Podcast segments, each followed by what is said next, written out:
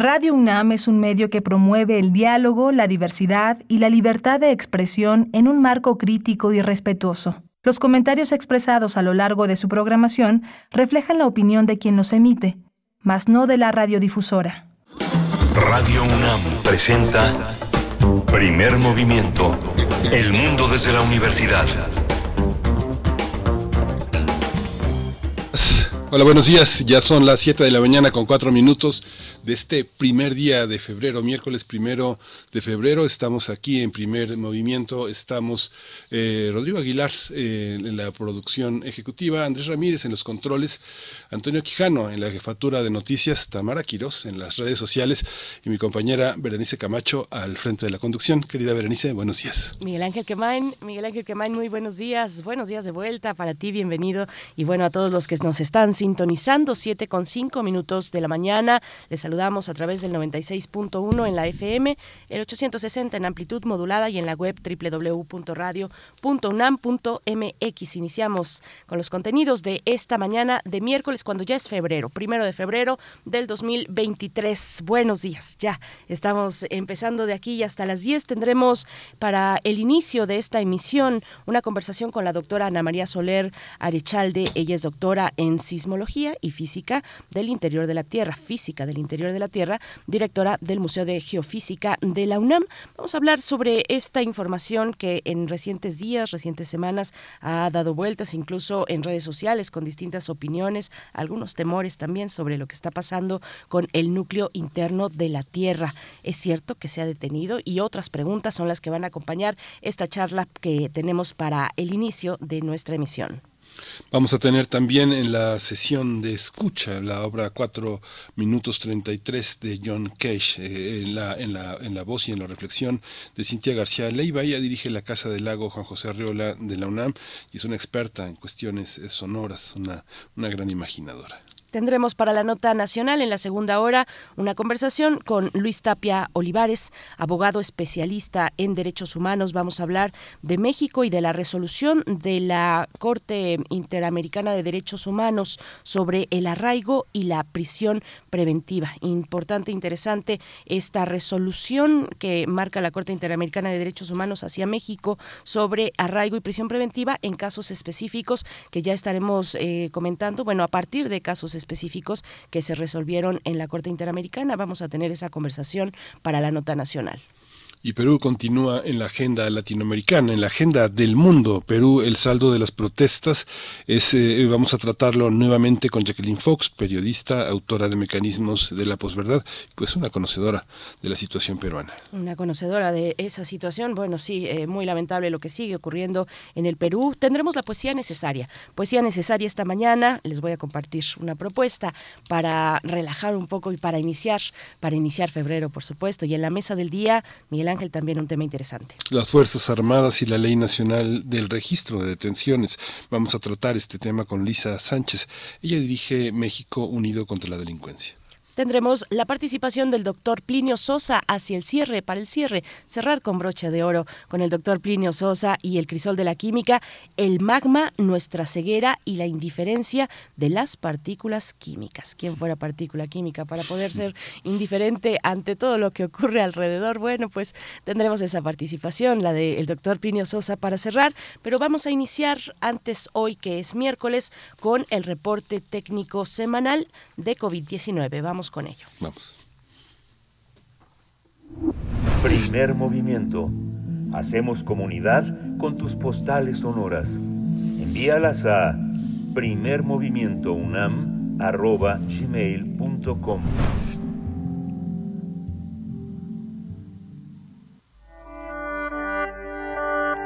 COVID-19. Ante la pandemia, sigamos informados. Radio UNAM.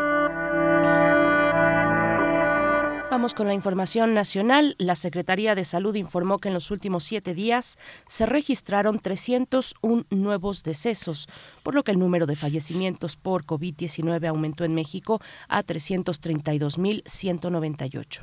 De acuerdo con el informe técnico ofrecido ayer por las autoridades sanitarias, en ese mismo periodo se registraron 25.488 nuevos contagios, por lo que los casos confirmados acumulados aumentaron a 7.368.252. En información internacional, la Organización Mundial de la Salud anunció el pasado lunes que mantiene el nivel máximo de alerta para la pandemia de COVID-19 a tres años de haber declarado la enfermedad como una urgencia de salud pública internacional. Tedros Adhanom, director de la OMS, dijo que ahora estamos en una situación mucho mejor que hace un año, pero advirtió que desde diciembre las muertes reportadas semanalmente han ido en aumento y en las últimas ocho semanas más de 170 mil personas han perdido la vida a causa de COVID-19. Desde el inicio de la pandemia, el COVID-19 ha causado más de 6 millones 800 mil muertes.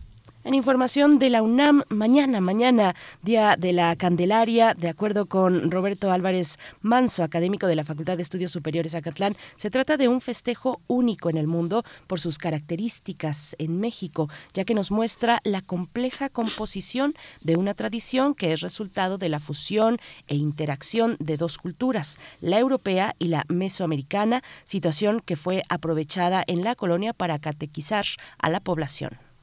Eh, señala eh, eh, Roberto Álvarez Manso que es importante vivirlo, experimentarlo y entenderlo para preservar nuestra herencia cultural, pues para cualquier país o sociedad es importante vivir las tradiciones, pero también asimilarlas a través de la comprensión de lo que representan y lo que significan.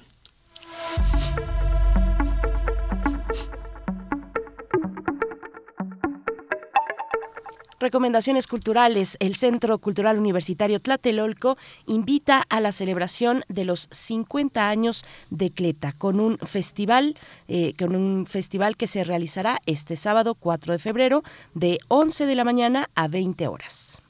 Vamos a tener eh, la presencia de Paco Maguey, León Chávez Texeiro, Víctor Fernández, Los Nacos, Lotería Teatro, Silverio Jiménez, Miguel Pineda, Tonatiu de la Cruz, Jesús Jiménez, Amelia Escalante, Francisco Palacios y Francisco Saucedo, Francisco Barrios el Mastuerzo, Sonia Jiménez, Saltimbanqui, Rafael Catana, el gran Rafael Catana, los, los Llaneritos y el Taller del Sur. La entrada es libre. No se lo pierdan en el Centro Cultural Universitario Tlatelolco, los 50 años de Cleta, este festival para el próximo sábado 4 de febrero de 11 a 20 horas, de 11 de la mañana a 8 de la noche. Bueno, se va a poner se va a poner muy bien aquel eh, este festival este fin de semana. bueno, pues sí, si van nos cuentan y si vamos nosotros también ya el lunes les estaremos contando contando qué tal se puso. Nosotros vamos a ir con música y les invitamos a participar en redes sociales arroba P Movimiento en Twitter, Primer Movimiento UNAM en Facebook. Pueden enviar ahí sus comentarios. Vamos con música, Macorina, a cargo de Chabela Vargas.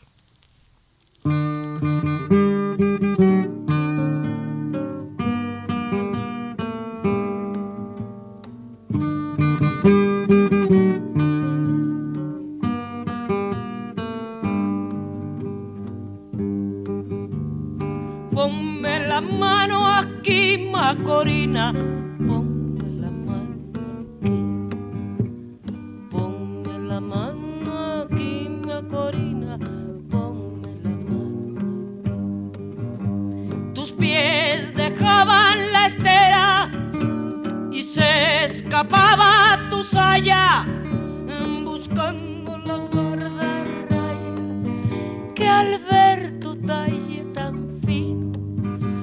las cañas azúcares se echaban por el camino para que tú las volvieras como si fueses molino. Ponme la mano aquí Macorina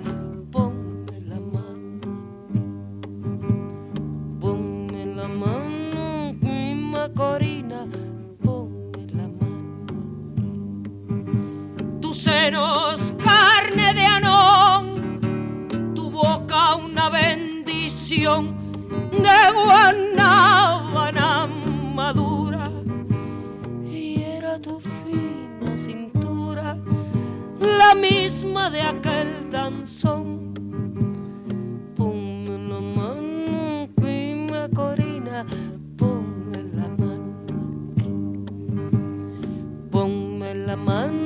aquí, Macorina, ponme la mano.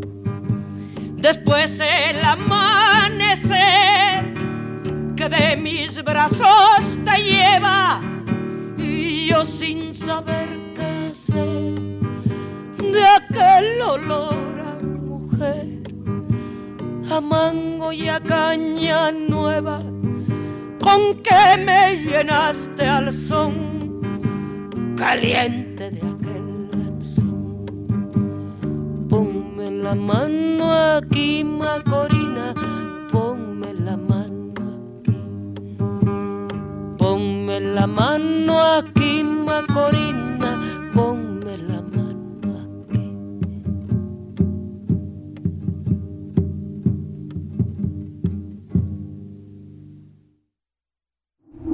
Primer movimiento. Hacemos comunidad con tus postales sonoras. Envíalas a primermovimientounam.gmail.com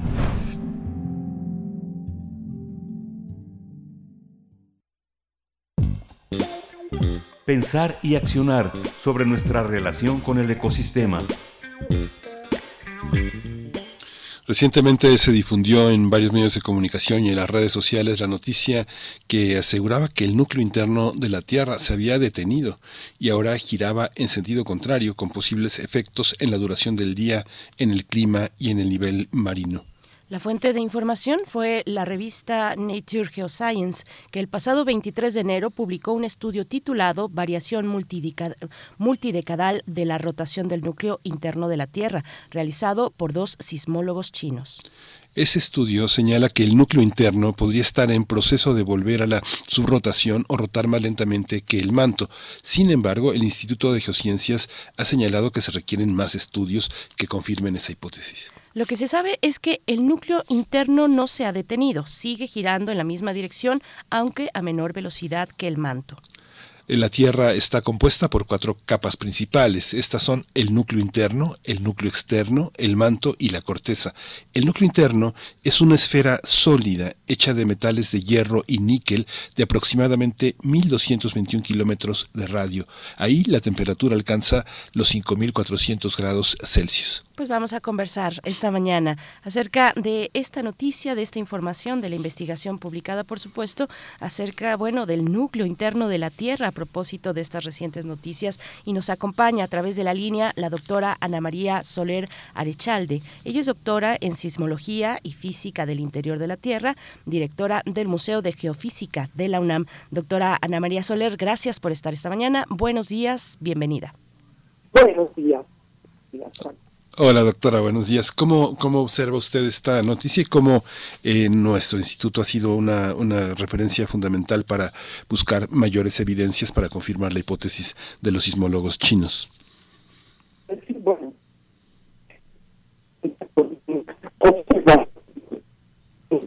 Vamos, vamos a hacer... Disculpe, perdón, doctora, eh, está entrecortada la comunicación, así es que vamos eh, a regresar la llamada y volvemos en un segundito. Es muy rápido que tendremos de vuelta a la doctora Ana María para que podamos escucharle, Miguel Ángel, pero bueno, Sí. naturalmente que fue una, mm, una noticia, una vez publicada esta información, llega esta, eh, de alguna manera, esta información a las redes sociales o de varias maneras, pues se publica, eh, se hace, eh, pues llega a la opinión pública y pues es una noticia que levantó todo tipo de comentarios, incluso pues algunos muy alarmistas, pues naturalmente hay que, hay que ver de qué se trata específicamente esto que se ha publicado y que tiene ya tiempo atrás. Es, son estudios pues muy sólidos de, de- de varios años atrás, no es una noticia digamos eh, que se haya realizado a partir de una investigación eh, reciente de, de estos, de estos meses más recientes, pero bueno, ya tenemos a la doctora eh, Ana, eh, Ana María Soler. Gracias doctora, nos comentaba. Nosotros, o sea, el Instituto de Geofísica de la UNAM, pues desde finales del siglo XIX, principios del siglo XX, claro que tenía otro nombre, era el Instituto Geológico de México y el Observatorio Nacional, ha registrado, registra los cambios del campo magnético de la Tierra con observatorio, o sea, esto quiere decir con medidas absolutas. Ujú. O sea, se cuentan con magnetómetros para poder medir estos cambios del campo magnético de la Tierra y en la actualidad pues tiene varias este, estaciones que se visitan regularmente mediante el Servicio Magnético Nacional y pues lo que hay que decir claramente es que no se ha detenido el núcleo, ¿sí? O sea, lo que ellos mencionan es más bien una ralentización, o sea que va un poco más lento de lo que iba antes. Esto les voy a decir que haciendo cálculos, ¿no? Si iría a 400 kilómetros por hora, pues ahora lo que implica es que va a 399 kilómetros por hora. ¿sí? Punto 99. Ujú. Es decir, estos 10 punto un grado de diferencia. Y, y, pues lo que se observa es que este bueno lo que observaron ellos sí es que cuando los comparaban sus resultados obtenidos actualmente con los obtenidos en los años 70 es este cambio de velocidad. Ujú. Ellos primero decían que iba más rápido que la superficie de la Tierra y que después iba más lento. Ujú. Pero en- hay dudas al respecto de las mediciones. ¿sí? O sea, muchos de mis colegas científicos, no solo en México, en otras partes del mundo, pues ponen en- un poco en duda la resolución de los datos de estos colegas chinos, ¿sí? Porque estas observaciones tienen que ser en el mismo punto de manera continua y la fuente que ellos necesitan para observarlo son sismos naturales, sismos naturales de muy gran magnitud. Doctora, eh, eso, bueno, me da pie para preguntarle cómo se realizan este tipo de estudios, de investigaciones, porque solamente a través de la ciencia ficción, bendita ciencia ficción, podemos ir al centro de la Tierra, viajar al centro de la Tierra y sacar, eh, bueno, pues hacer muestras y estudios in situ. Pero bueno, estos estudios indirectos, ¿de qué naturaleza son? ¿Cómo se realizan para avanzar en el conocimiento del centro de la Tierra? Pues mire, vamos a explicar primero, o sea, qué sucede con la Tierra, ¿no? O sea, las capas de la Tierra son capas concéntricas. Ujú, Sí, tenemos una corteza que tiene Mm, de- 40 kilómetros. Doctora, de nuevo, de nuevo, una disculpa, doctora, estamos de nuevo perdiendo, perdiendo eh, la conexión con usted. Eh, bueno, ay, qué, qué lástima. Vamos a detenerla ahí porque estaba empezando precisamente a, eh, pues, darnos las características, las características del, del centro de la Tierra, las capas de la Tierra, el núcleo interno, el manto, en fin, nos estaba comentando. Doctora, ¿ya nos escucha bien? Sí, sí los escucho. Perfecto.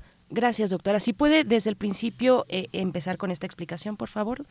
Sí, bueno, la Tierra está compuesta por una serie de capas concéntricas. La capa donde se da la vida, prácticamente, es en la capa superficial, ¿sí? de la vida en continente, en la capa superficial, donde estamos nosotros.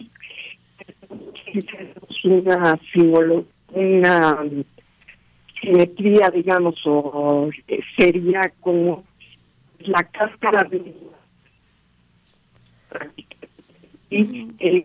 Sí, nos estamos... Ay, doctora, qué, qué lástima que, que, que se corta. De pronto la podemos escuchar, pero al segundo siguiente se nos va y es una explicación muy interesante que queremos tener eh, completa, a plenitud. Así es que vamos a hacer una pausa, vamos a hacer una pausa. Podríamos, eh, tal vez, bueno, por supuesto, invitarles a que nos comenten en redes sociales ustedes cómo vieron esta, esta noticia, qué, qué pensaron, cómo la recibieron.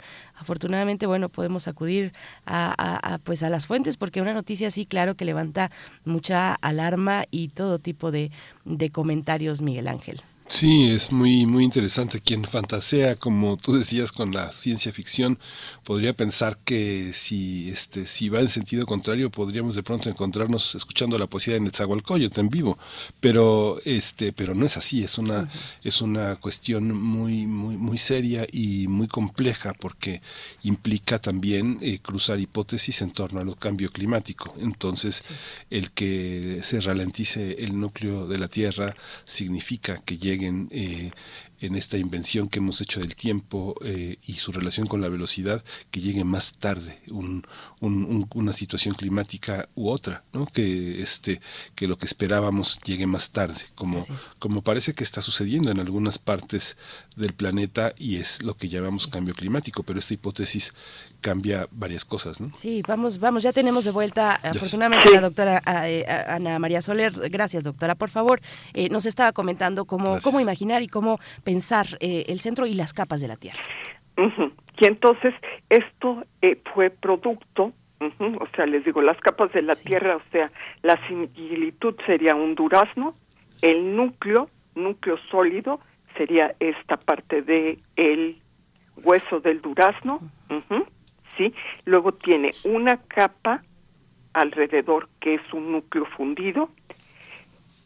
En la parte más externa está el manto, que es lo que mayormente ocupa la tierra, y luego viene lo que es la corteza, que es una capa pues muy delgada, en algunos lugares llega a tener 40 kilómetros, pero es lo más grueso que se tiene, y lo más que hemos perforado han sido 12 kilómetros.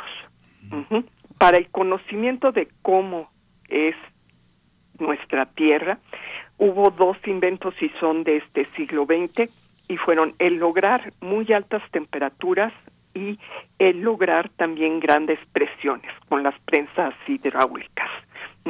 Y entonces para ver de qué está hecha la Tierra lo que se hace es tomar minerales de la superficie se ponen a esas presiones y temperaturas y entonces vemos qué es lo que tenemos adentro.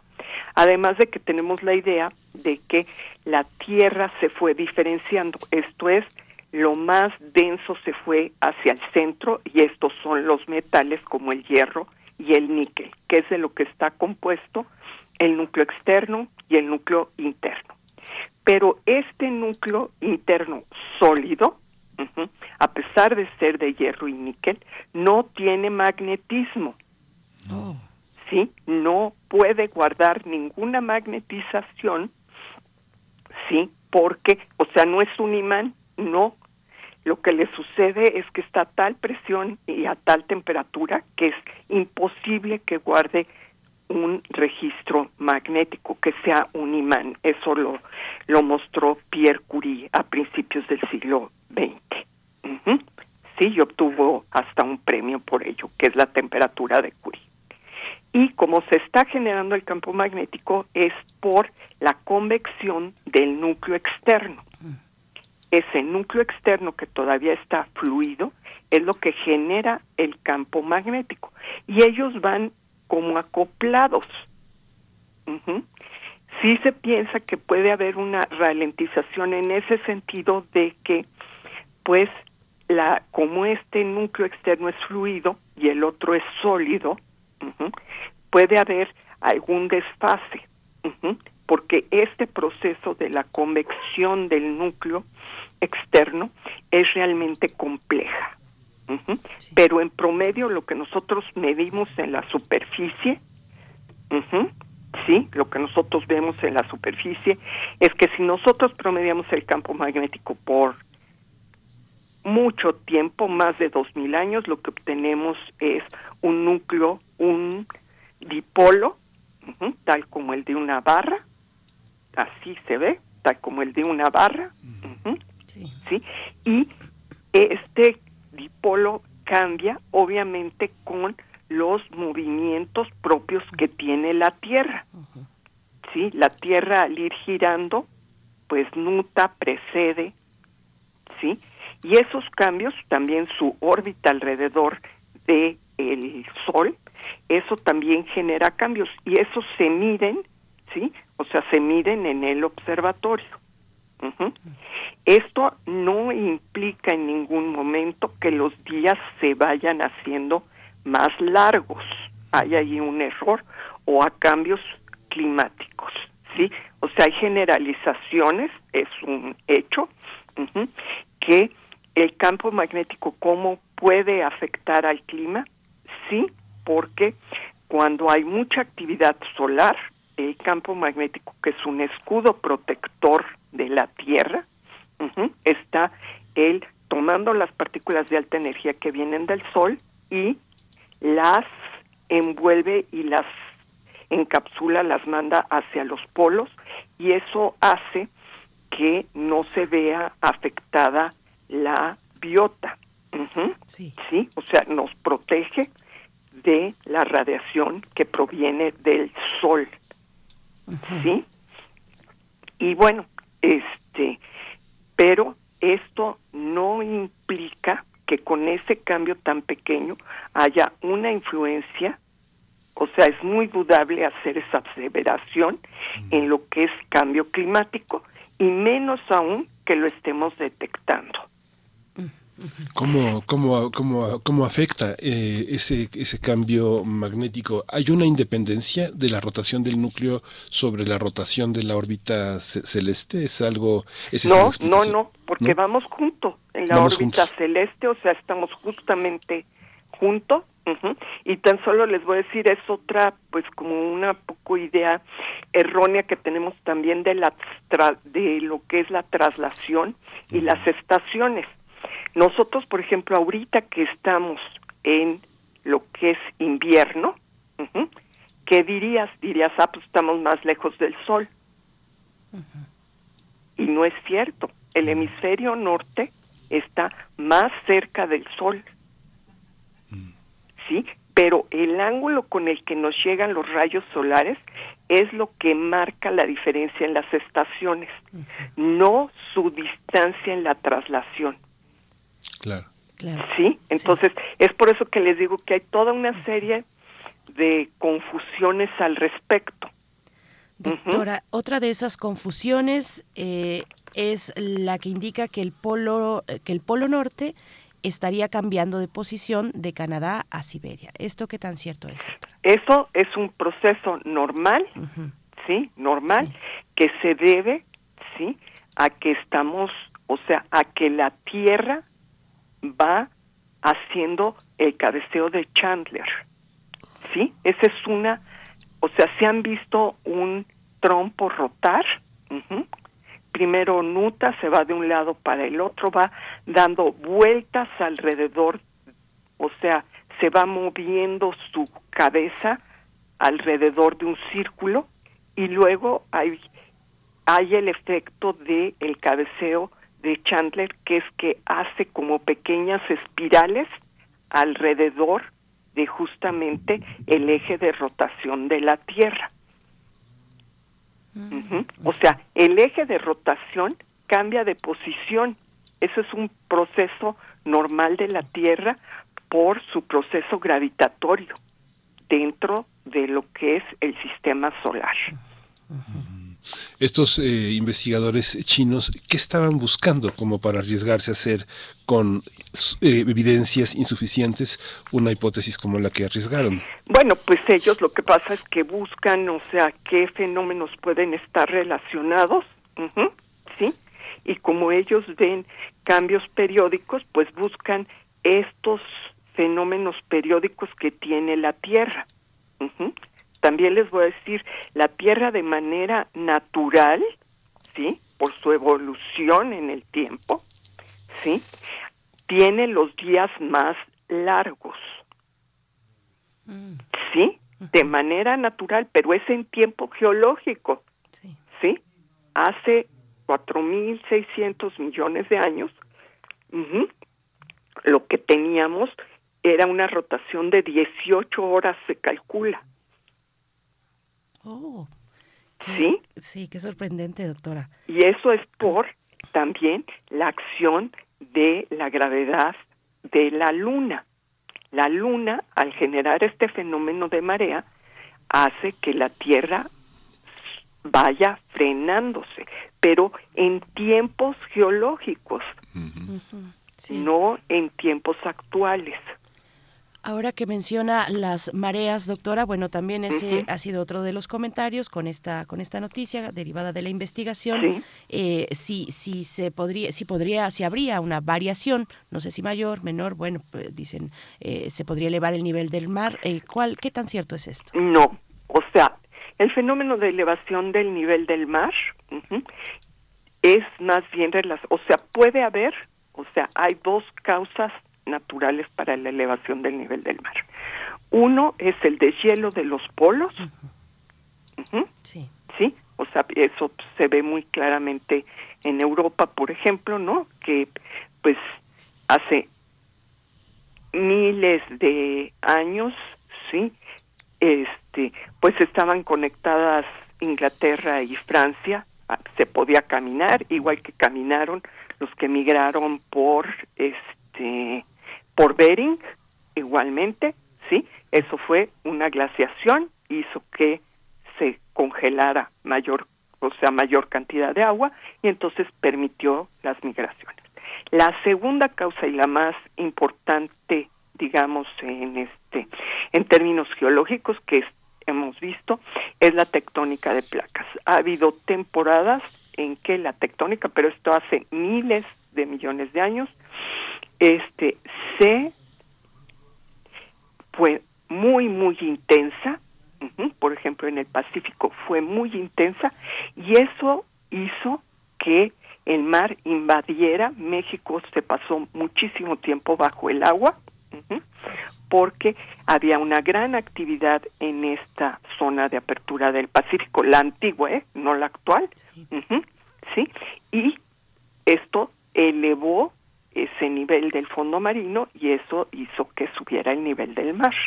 Entonces, por eso hay que ver cada fenómeno, este, el tiempo, sí, del registro, de cuando esto se registra en las rocas, hay que tener mucho control de la estratigrafía, como también las posibles causas de estas elevaciones del nivel del mar. O sea, sí se hacen modelos futuristas, el IPPC, esa- o sea, sí hacen modelos de que si continuamos calentando y se sigue deshielando los polos, pues a qué niveles puede llegar el nivel del mar. Pero esto no tiene que ver con el campo magnético de la Tierra, o sea, no afecta a ese nivel. Cuando un científico piensa en el tiempo geológico, eh, ¿qué, qué lugar tiene, digamos, las señales de alarma que puede tener un investigador que ve el tiempo hacia atrás o hacia adelante? ¿Qué pasa con lo súbito? ¿Existe esa idea de que pueden pasar cosas impredecibles, súbitas, debidos a fenómenos internos del propio planeta ocasionados por el hombre o por el azar? No, o sea, No. Fenómenos generados por el hombre, o sea, las magnitudes en las que el hombre puede hacer, o sea, no puede generar un sismo, ujú, por ejemplo, ¿sí? Ni puede hacer que haga erupción un volcán. Esas son fuerzas de, pues, varios órdenes de, o sea, 40 bombas atómicas de las más poderosas que tenemos y cuestiones así. ¿Sí? O sea, sí es una realidad que hay cambio climático. Y el cambio climático ha sido una acción continua del hombre en este último siglo prácticamente, ¿sí? Generando una gran cantidad de gases de efecto invernadero que han generado estos cambios en la atmósfera. Sí, doctora, bueno, y pensando en lo súbito y ya para cerrar, eh, pensando en la idea de lo súbito, de que en algún momento puede, eh, de, de un momento a otro, pues podemos estar en una situación catastrófica, apocalíptica, eso que, bueno, pues que tanto circula actualmente, pues ¿qué, qué consejos dar a, a quienes nos escuchan? ¿Cómo atender este tipo de noticias que pues se desdoblan en, en incluso en noticias falsas y en alarmismo? Bueno, yo siempre, o sea, y lo que digo en el museo, es que siempre hay que consultar las páginas de este la UNAM, sobre todo, o sea, tenemos una gran confiabilidad y se busca con mucha seriedad dar esta información, como también el Senapred. Sí, o sea, hay que estar pendientes de lo que dicen, este, pues sí, este, no pseudo, o sea, yo a ellos no los calificaría de pseudocientíficos, o sea, son científicos serios, ellos hicieron bien su investigación, ellos denotan este patrón y bueno, pues este hicieron unas aseveraciones en ese documento, pero ellos son muy cuidadosos, ellos terminan diciendo que necesitan hacer muchos más estudios para poder garantizar la veracidad de sus resultados. Sí. Así termina la- el, el pro, o sea, lo que es el abstract de este estudio. Pues doctora, pues le agradecemos muchísimo, siempre es una lección. Muchas gracias por por este por por atender esta es- esta solicitud. Yo creo que para muchos radioescuchas ha sido mucho asombro poder poder escucharla y poder darse cuenta de que hay mucho que aprender y mucho que investigar para para llegar a esta a esta a esta maravilla que es el universo y sus explicaciones. Doctora María Soler Arrechalde, doctora en sismología, este directora del Museo de Geofísica de la UNAM que hay que visitar, que hay que atender, que es nuestro, que es de todos. Este, muchas gracias por estar con nosotros. Y sí, por favor, les pido a sus, o sea, a todos los radioescuchas, este, nosotros en las páginas de Facebook, al igual que en el Instituto de Geofísica, respondemos estas preguntas. Si ellos escriben, eh, ellos serán respondidos. Pues- Y sí, le digo, por ejemplo, pues hicimos una app de sismos y volcanes CDMX y en esa viene muchísima información, es libre, es de la UNAM y ellos pues ahí pueden enterarse de muchas cosas de sismos y volcanes del interior de nuestro planeta. Pues muchas gracias, doctora Ana María Soler. Ahí está la universidad sirviendo a, a la sociedad, a la comunidad. Eh, hay que darle otra revisada a esa aplicación. Ya hemos hablado antes de ella aquí, pero hay que volver eh, y seguir difundiendo estos, estas oportunidades, estos opción, estas opciones, estos canales de comunicación y de información eh, que vienen desde, desde nuestra casa de estudios. Muchas gracias, doctora. Muchas gracias, que Hasta tengan muy buen día. Igualmente, hasta pronto. Bueno, pues qué interesante, qué Sí, interesante, es- Char. Somos un, un- un pestañeo, eh, Miguel Ángel. En algún momento en una, eh, eh, la Tierra, eh, el día en la Tierra duró 18 horas en un tiempo geológico distinto. Bueno, pues vamos a hacer una pausa musical. Son las 7 con 42 minutos, 7 con 42 de la mañana, a cargo de La Bruja de Texcoco. Esta canción que se titula Cheni.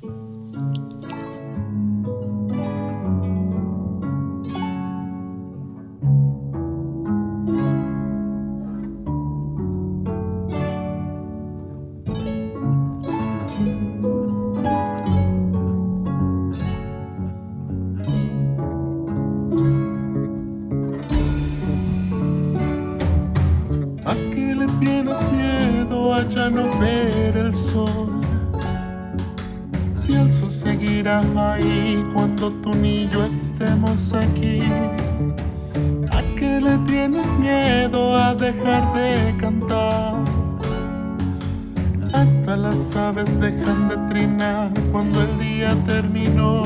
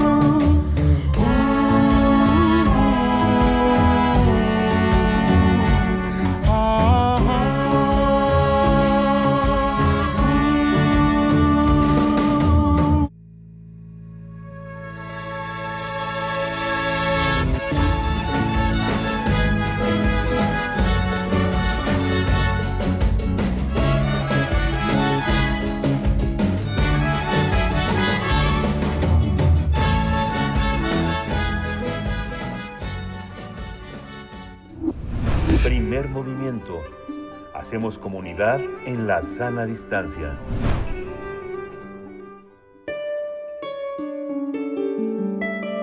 Sesión de escucha. Entre el sonido y el silencio.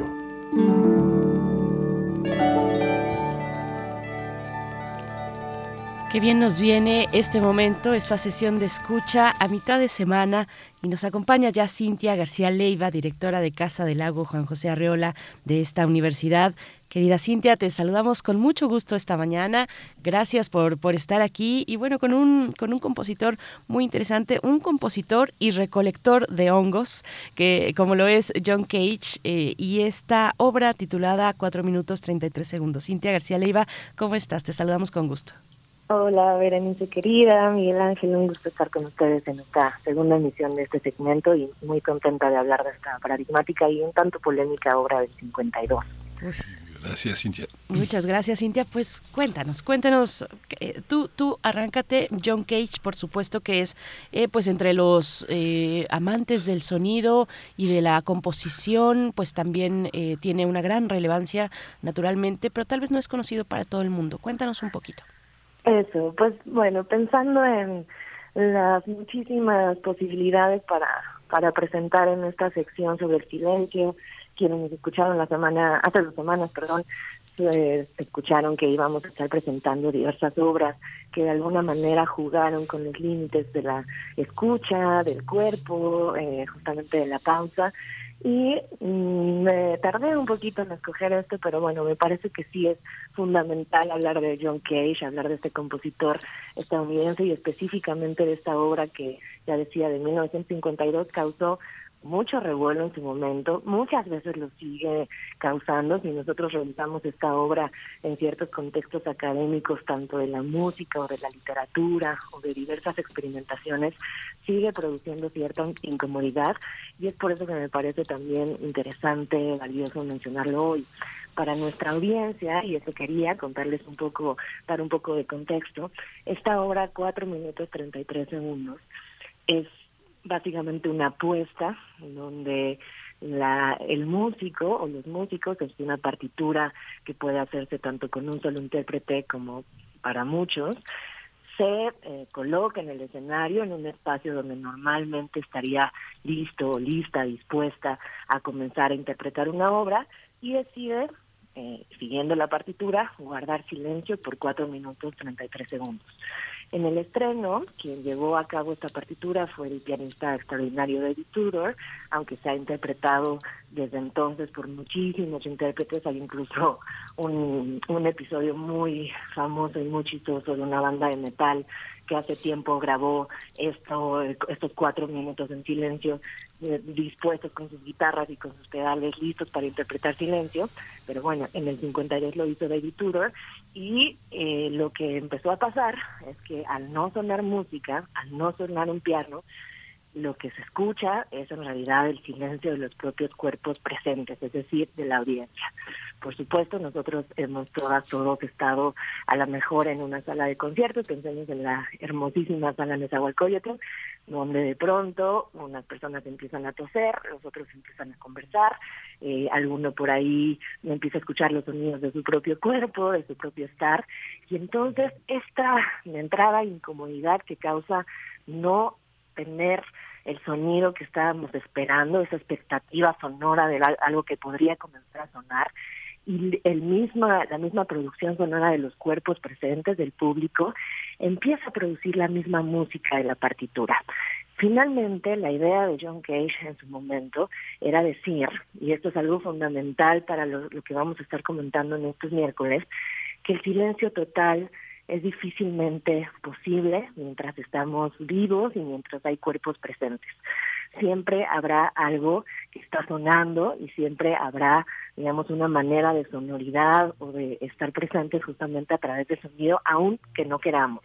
Entonces, lo que empieza a pasar ahí es que incluso, aunque el piano no suena, el músico no toca, es la audiencia la que produce ese concierto desde el silencio o esa, digamos, eh, sonoridad abierta, eh, sin querer, ingenua, eh, molesta también, y se produce también, por supuesto, otra escena de la música, que es la escena de lo social.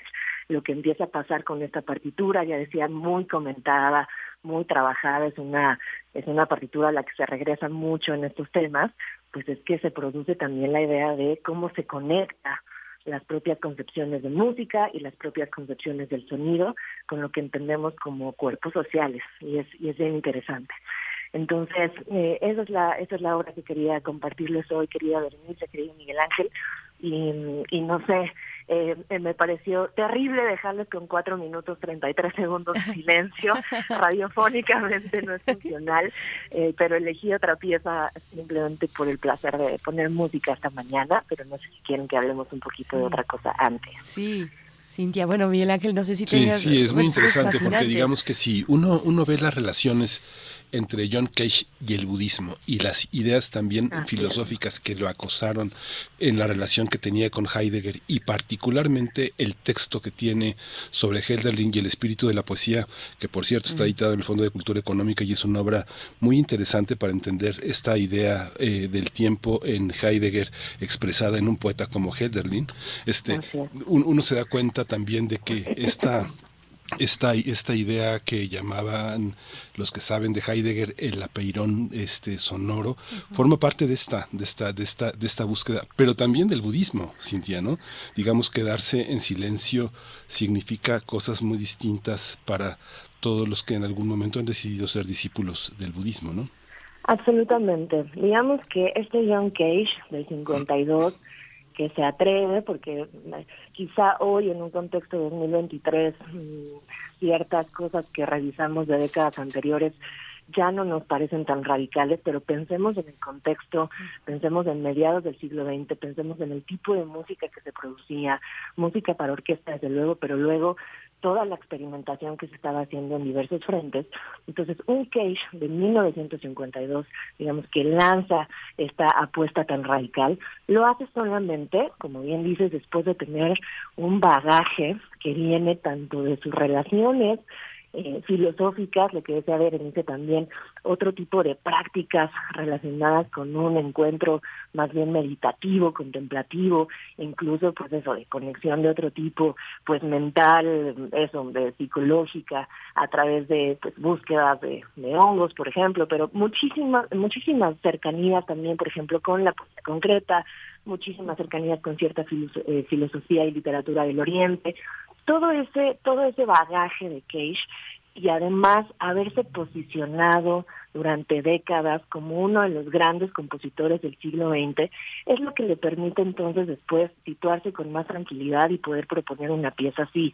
Esto es algo que me parece importantísimo señalar, como bien dice Miguel Ángel. No, no sería tan fácil que se tomara, entre comillas, seriamente una obra así, si fuera la primera apuesta, y esto pasa mucho en, en, en experimentalismo, tuvo que reconocerse un autor, una autoría, es decir, tuvo que haber mostrado piezas antes, eso, composicionales, de alguna manera naturales en términos de escritura, de obra, en términos de composición orquestal, en términos de apuestas sonoras, para que después de todo ese camino dijera, bueno, vamos ahora a pensar que nada eso, nada de eso se borra y nada de eso, digamos, queda anulado, pero que hay otra manera de estar pensando en nuestro estar desde aquí.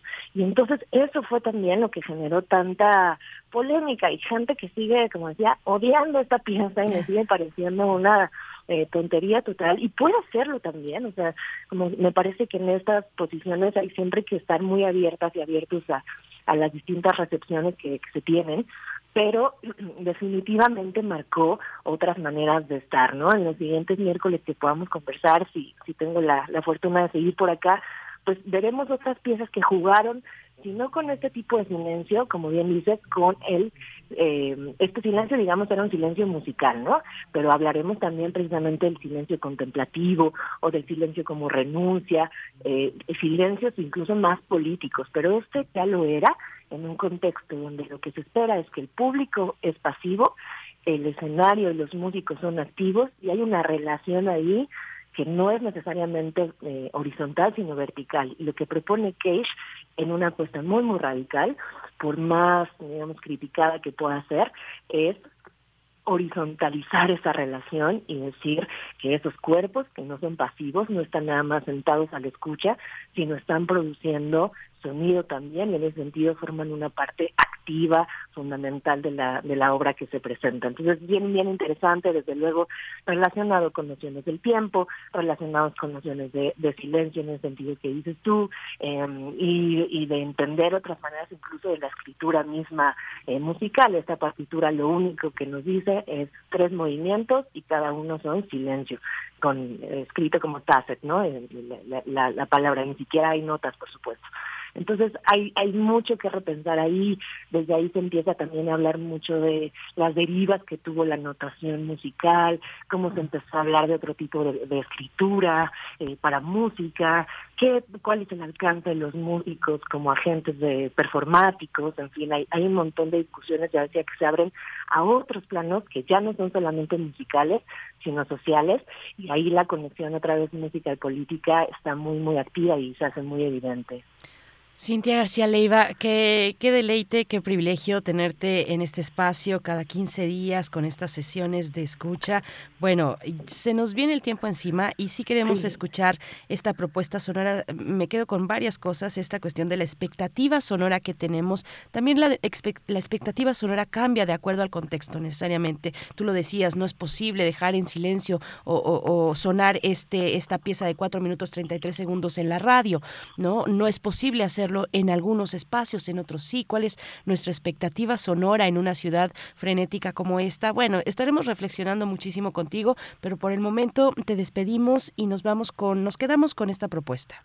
Claro que sí, nos faltó decir eso. Esta banda que mencionaba de metal, que interpretó 4 minutos y 33 segundos con sus guitarras de metal, fue demandada y tuvo que bajar ese video, mm. aunque no había nada de música. O sea, pensemos ahí las implicaciones que hay, es interesante. Pero bueno, para no dejarnos en silencio tanto tiempo en el radio, que es una pérdida total de nuestra queridísima audiencia, vamos a escuchar para irnos a la banda canadiense de Timber Timbre, una banda poco escuchada en Latinoamérica, muy elegante, muy eso, jugando a la contemplación, pues va, va muy por ahí, a las expectativas de abrirnos al mundo. Y la canción se llama Hot Dreams y pensé que puede ser rico para cerrar este segmento en este miércoles un poco frío. Muchísimas gracias. Gracias a ti, Cintia García Leiva. Un abrazo otro de vuelta. Hasta dentro de 15 días contigo. Nos quedamos en la espera, a veces silenciosas, a veces ruidosa, frenética, pero te enviamos también un abrazo caluroso para este frío. Gracias, Cintia. A ti, Bere, querida. Hasta pronto. Nos quedamos con música y después vamos al corte. To distill their time.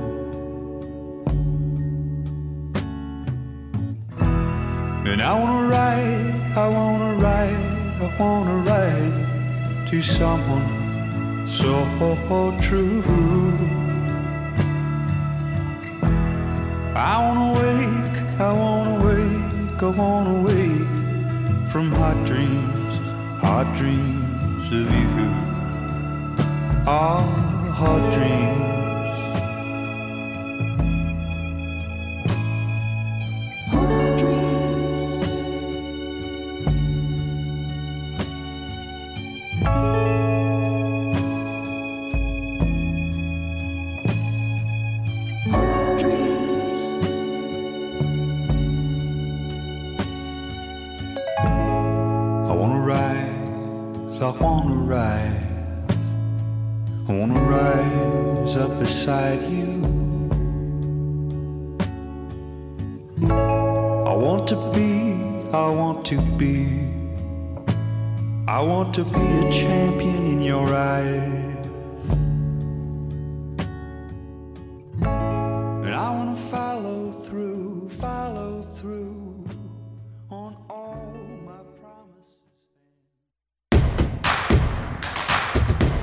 Síguenos en redes sociales. Encuéntranos en Facebook como Primer Movimiento y en Twitter como arroba PMovimiento.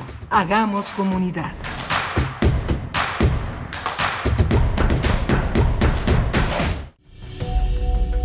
Ricardo Garibay, El oído privilegiado, 100 años de su nacimiento. ¿Para quién es Garibay? Garibay es para todos. Si a mí me conquistó a los 20 años y después de leer ese libro me dediqué a buscar sus libros, Garibay, si lo lees así todos sus libros, termina siendo tu maestro. Él no, él no fue mi maestro. Yo aprendí de leerlo. O cuando menos, cuando, cuando tienes libros que te contagia la pasión de la escritura, de la vida, pues con eso, vitales, pues, con eso tienes para que sea tu maestro y Garibay lo es, por supuesto. Josefina Estrada, narradora mexicana. Ricardo Garibay, 96.1 FM. Radio UNAM. Experiencia sonora. Lo social, lo político, lo económico, lo cultural son fenómenos que nos competen a todas y a todos. Nada debe sernos impuesto, porque tenemos una voz, una opinión, tenemos derecho a debate. Analiza lo que sucede en la sociedad en compañía de universitarios, juristas, especialistas y activistas. Con Diego Guerrero, los martes a las 16 horas por Radio UNAM. Experiencia sonora.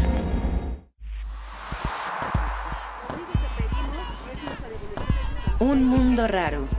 Posverdad, pospandemia y pospatriarcado.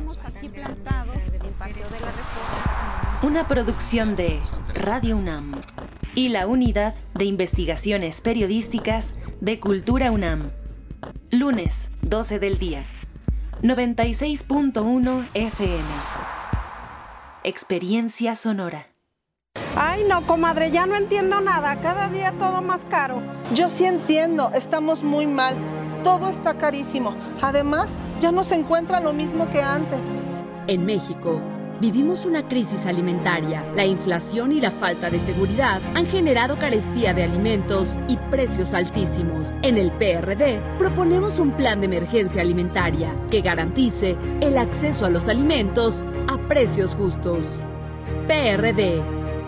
La influenza es una enfermedad respiratoria que se incrementa en la temporada invernal y puede tener efectos graves en la salud. La vacuna es la mejor forma de protegernos. Acude a tu unidad de salud para vacunar a niñas y niños de 6 a 59 meses, personas con enfermedades crónicas, mayores de 60 y embarazadas. Por tu bienestar y el de tu familia, vacúnense. Secretaría de Salud.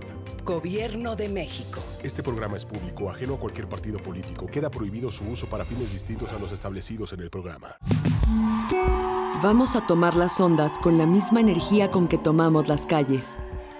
Vamos a desmontar los armarios. Vamos a deconstruir el patriarcado. Y sí, lo vamos a tumbar. Violeta y oro. Todas las voces. Todos los domingos A las 11 de la mañana. por el 96.1 de FM y radio.unam.mx. Radio UNAM. Experiencia sonora. Es muy tedioso hacer siempre lo mismo. No dejes que el aburrimiento apague tu imaginación. Escucha Escaparate 961 con los eventos culturales del momento. Viernes a las 15:15 horas por Radio UNAM. Entretenimiento y cultura. Radio UNAM. Experiencia sonora.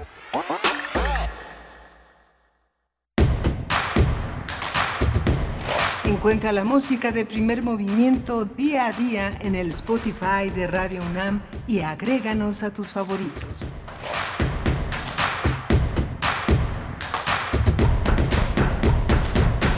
Muy buenos días, ya son las 8 de la mañana con 4 minutos, 8 con 4 minutos hora del centro del país. Les saludamos desde Radio UNAM eh, en las frecuencias universitarias, el 96.1, la FM y en 860 de amplitud modulada también. Saludos en la web www.radio.unam.mx.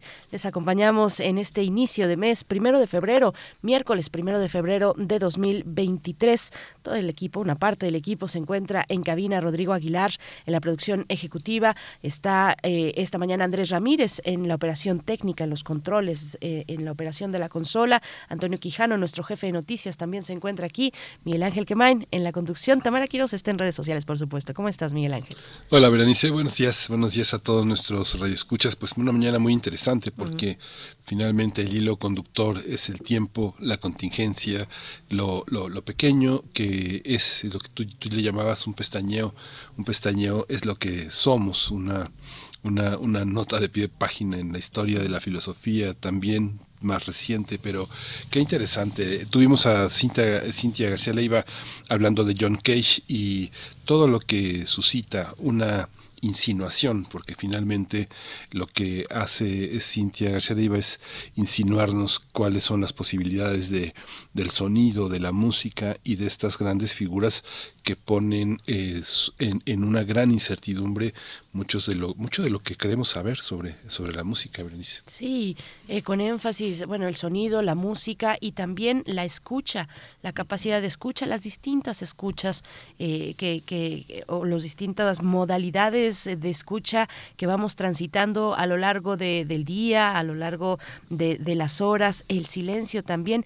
A mí siempre me, me vuela la cabeza, como dicen por ahí, cada que uno repara en que en realidad en la Tierra el sonido es algo imposible en condiciones naturales, salvo tal vez eh, dirigido, ¿no? Ahí sí, por supuesto, dirigido en, un proyecto científico, pues sí podríamos estar en, en, un, en un contexto de silencio, en una situación de silencio, pero en realidad el silencio no existe en la naturaleza, incluso a muertos. Nuestro cuerpo seguiría emitiendo sonidos, eh, la descomposición, el crecimiento del pelo, el sonido es imposible incluso en la muerte. El, el silencio perdón, incluso en la muerte. Me parece siempre muy interesante esta idea, pero bueno, y todavía más cuando eh, eh, pues vemos, rastreamos, como lo ha hecho Cintia García Leiva, algunas de las incomodidades o de las reacciones pues que nos provoca estar en silencio en ciertas condiciones, Miguel Ángel. Es, es muy interesante.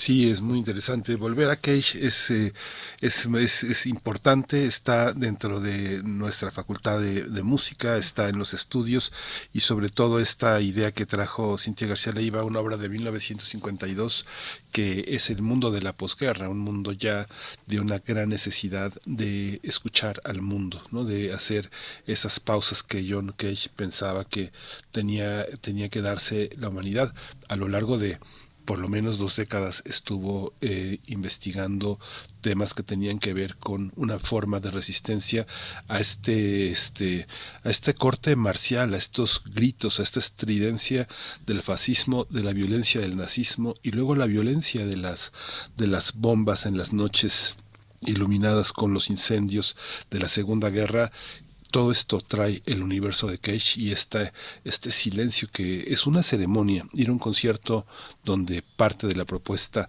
son cuatro minutos 33 segundos de silencio es un rito, ¿no? Es un rito. Hay muchos momentos de silencio en muchas formas de misas que las religiones tienen. El silencio es una, una clave para entendernos, ¿no? Sí, una clave para entendernos y, y también sal, eh, surgió la, la idea eh, de la contemplación, Miguel Ángel, precisamente, sí. ¿no? El camino de la contemplación eh, a través del silencio, de guardar silencio, de la, de la atención plena, en fin, ese tipo de cosas. Pero ayer, bueno, yo quiero, lo menciono y lo traigo uh -huh. rápidamente para volver a recomendar el libro que del cual estuvimos conversando el día de ayer con su autor Vicente Valero, español, eh, originario de Ibiza, Breviario Provenzal, porque ahí hace Valero en, en la está editado por Periférica, ah, está eh, también en nuestras en nuestro sitio de podcast la entrevista, muy interesante porque hace un recorrido a propósito de, de Provenza, de la región del sur este español, de, eh, francés, perdón, hace un recorrido sobre las formas de contemplar de alguna manera, de la mano de Petrarca primero, de la, man, de la mano de Petrarca La manera de contemplar eh, Provenza, eh, esa región bellísima, y una contemplación que está en Petrarca asociada a la nostalgia, a la memoria, eh, pero bueno, sigue avanzando Vicente Valero en las formas distintas o en algunas de las formas que, que, que a partir de Provenza, formas distintas de contemplación, cómo se van pues expresando, desarrollando, no solamente desde la nostalgia, desde la memoria, sino también eh, porque la nostalgia y la memoria son pues un viaje interior, ¿no? Entonces, la contemplación por el mero hecho de contemplar el paisaje, de observar eh, lo que está allá afuera, también es igualmente válida.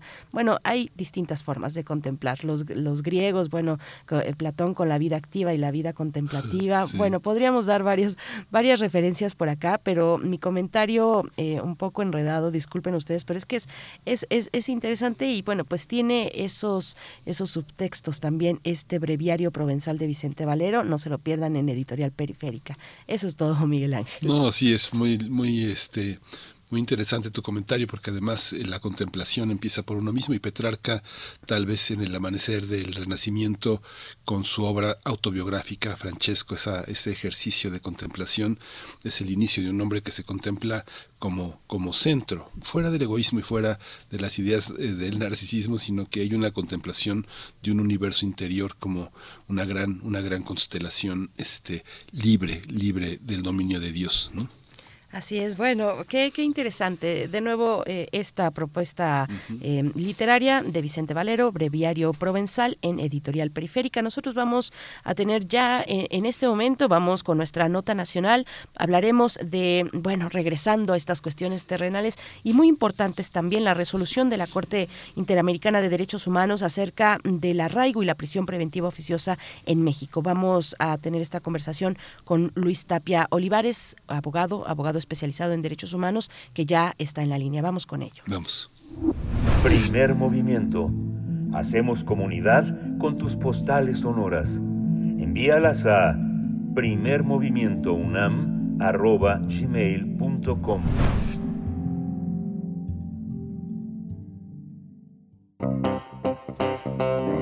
Nota Nacional el gobierno de México fue notificado de la sentencia emitida por la Corte Interamericana de Derechos Humanos, la CIDH, en relación al caso Sompaxle, que Tecpile y otros contra México. El caso se refiere a la detención en enero de 2006 de Jorge Marcial Sompaxle Tecpile, Gerardo Sompaxle Tecpile y Gustavo Robles López por parte de agentes de la policía y a la figura del arraigo dentro de la legislación mexicana.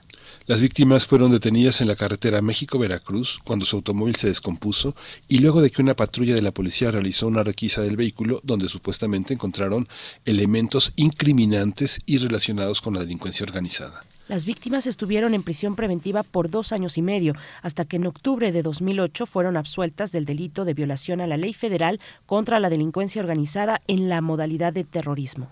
En esa sentencia, la Comisión Interamericana de Derechos Humanos condenó al, Estado de, al Estado de México por violar la libertad personal y la presunción de inocencia de los tres hombres, debido a la aplicación del mecanismo de arraigo y prisión preventiva. La Corte Interamericana declaró a México como responsable internacional, eh, eh, internacional por la violación de los derechos a la integridad personal, libertad personal, a las garantías judiciales y a la protección judicial cometidas en contra de los tres hombres en el marco de su detención y privación a la libertad, como parte esto del proceso penal de que eran objeto.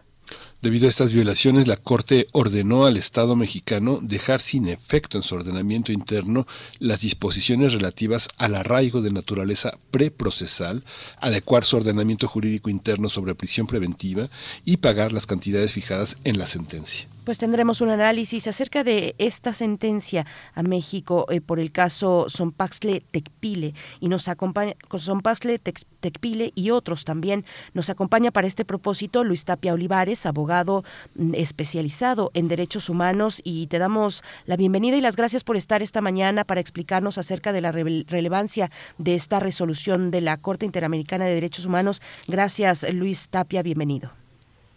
Hola Bernice, ¿qué tal? Eh, buen día, también un, saludo a, Miguel Ángel y al auditorio, gracias por invitarme. Muchas gracias, Luis.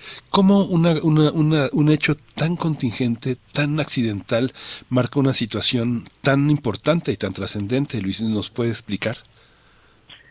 Sí, claro. Eh, me parece muy importante destacar, como ustedes bien lo, lo relatan, que esto se trata de un caso eh, de, víctimas de violaciones a derechos humanos, ¿no? Este, los hermanos eh, Zompacle eh, Tecpile fueron, fueron víctimas junto con una tercera persona de violaciones a derechos humanos, en concreto de una detención ilegal y, eh, y fueron sometidos a esta figura del, del arraigo eh, y después acusados incluso de delincuencia organizada y de, y de terrorismo en su momento.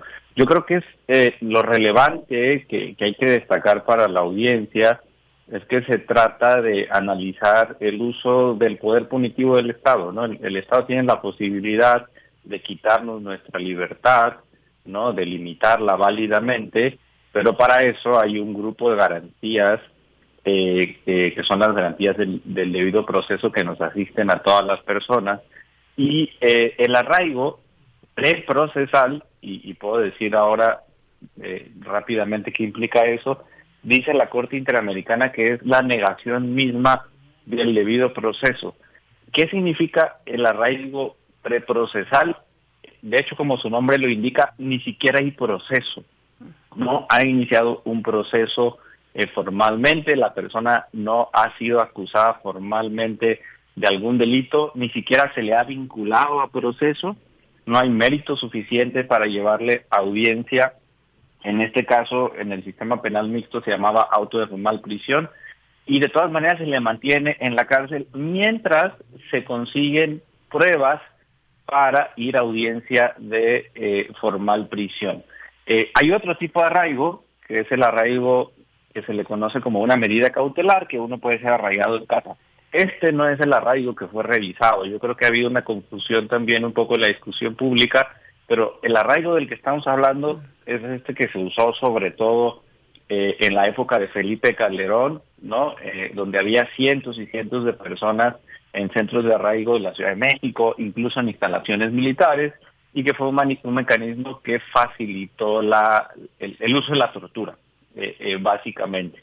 Es importante destacar también otro punto que parece, como, como lo dices Miguel Ángel, no contingente o casual, que es el tema de la prisión preventiva. En México la regla ha sido que cuando una persona se le acusa de delito, pasará su proceso en la cárcel. Y este es un, ejemplo de eso. Antes de la reforma del sistema penal de 2008, eh, la regla era que si uno le dictaban auto de formal prisión, casi que iba a la cárcel seguro. Algo que el delito que, del que le acusaran el término medio del médico de la pena fue menor a cinco años, alcanzaba fianza, pero casi todo el mundo terminaba en, en la cárcel. Y eso pasó en este caso, eh, le sujetan a, arraigo y luego a prisión preventiva a las víctimas del caso y ello eh, se constituye en una detención arbitraria e injustificada. La eh, pasar tiempo en la cárcel debe ser la última medida, ¿no? Debe haber un test de proporcionalidad y se tiene que revisar si esa medida es la menos gramosa y, la que logra cumplir el, el fin eh, con el que se busca con una medida cautelar. Y cierro en esa parte de la conversación con esto. La prisión preventiva como medida cautelar debe tener fines legítimos. Es decir, ¿por qué una persona va a ir a la cárcel? Porque no quieren que no se escape, ¿no? importa que no se escape, que esté disponible para audiencias. Y también importa que no afecte a las víctimas o testigos. Esos son los únicos fines válidos. Si, por ejemplo, se dice que la medida es para eh, mejorar la seguridad pública, como ha dicho el Estado mexicano, eso es errar el objetivo. Para eso no es la prisión preventiva. No es para reducir la criminalidad porque no se sabe siquiera si esa persona cometió delitos, simplemente es para cumplir unos fines bien, bien establecidos. Hay que decirlo fuerte y claro, Luis Tape, qué bueno que lo haces de esta manera. La, prisión preventiva no significa que la persona sea responsable.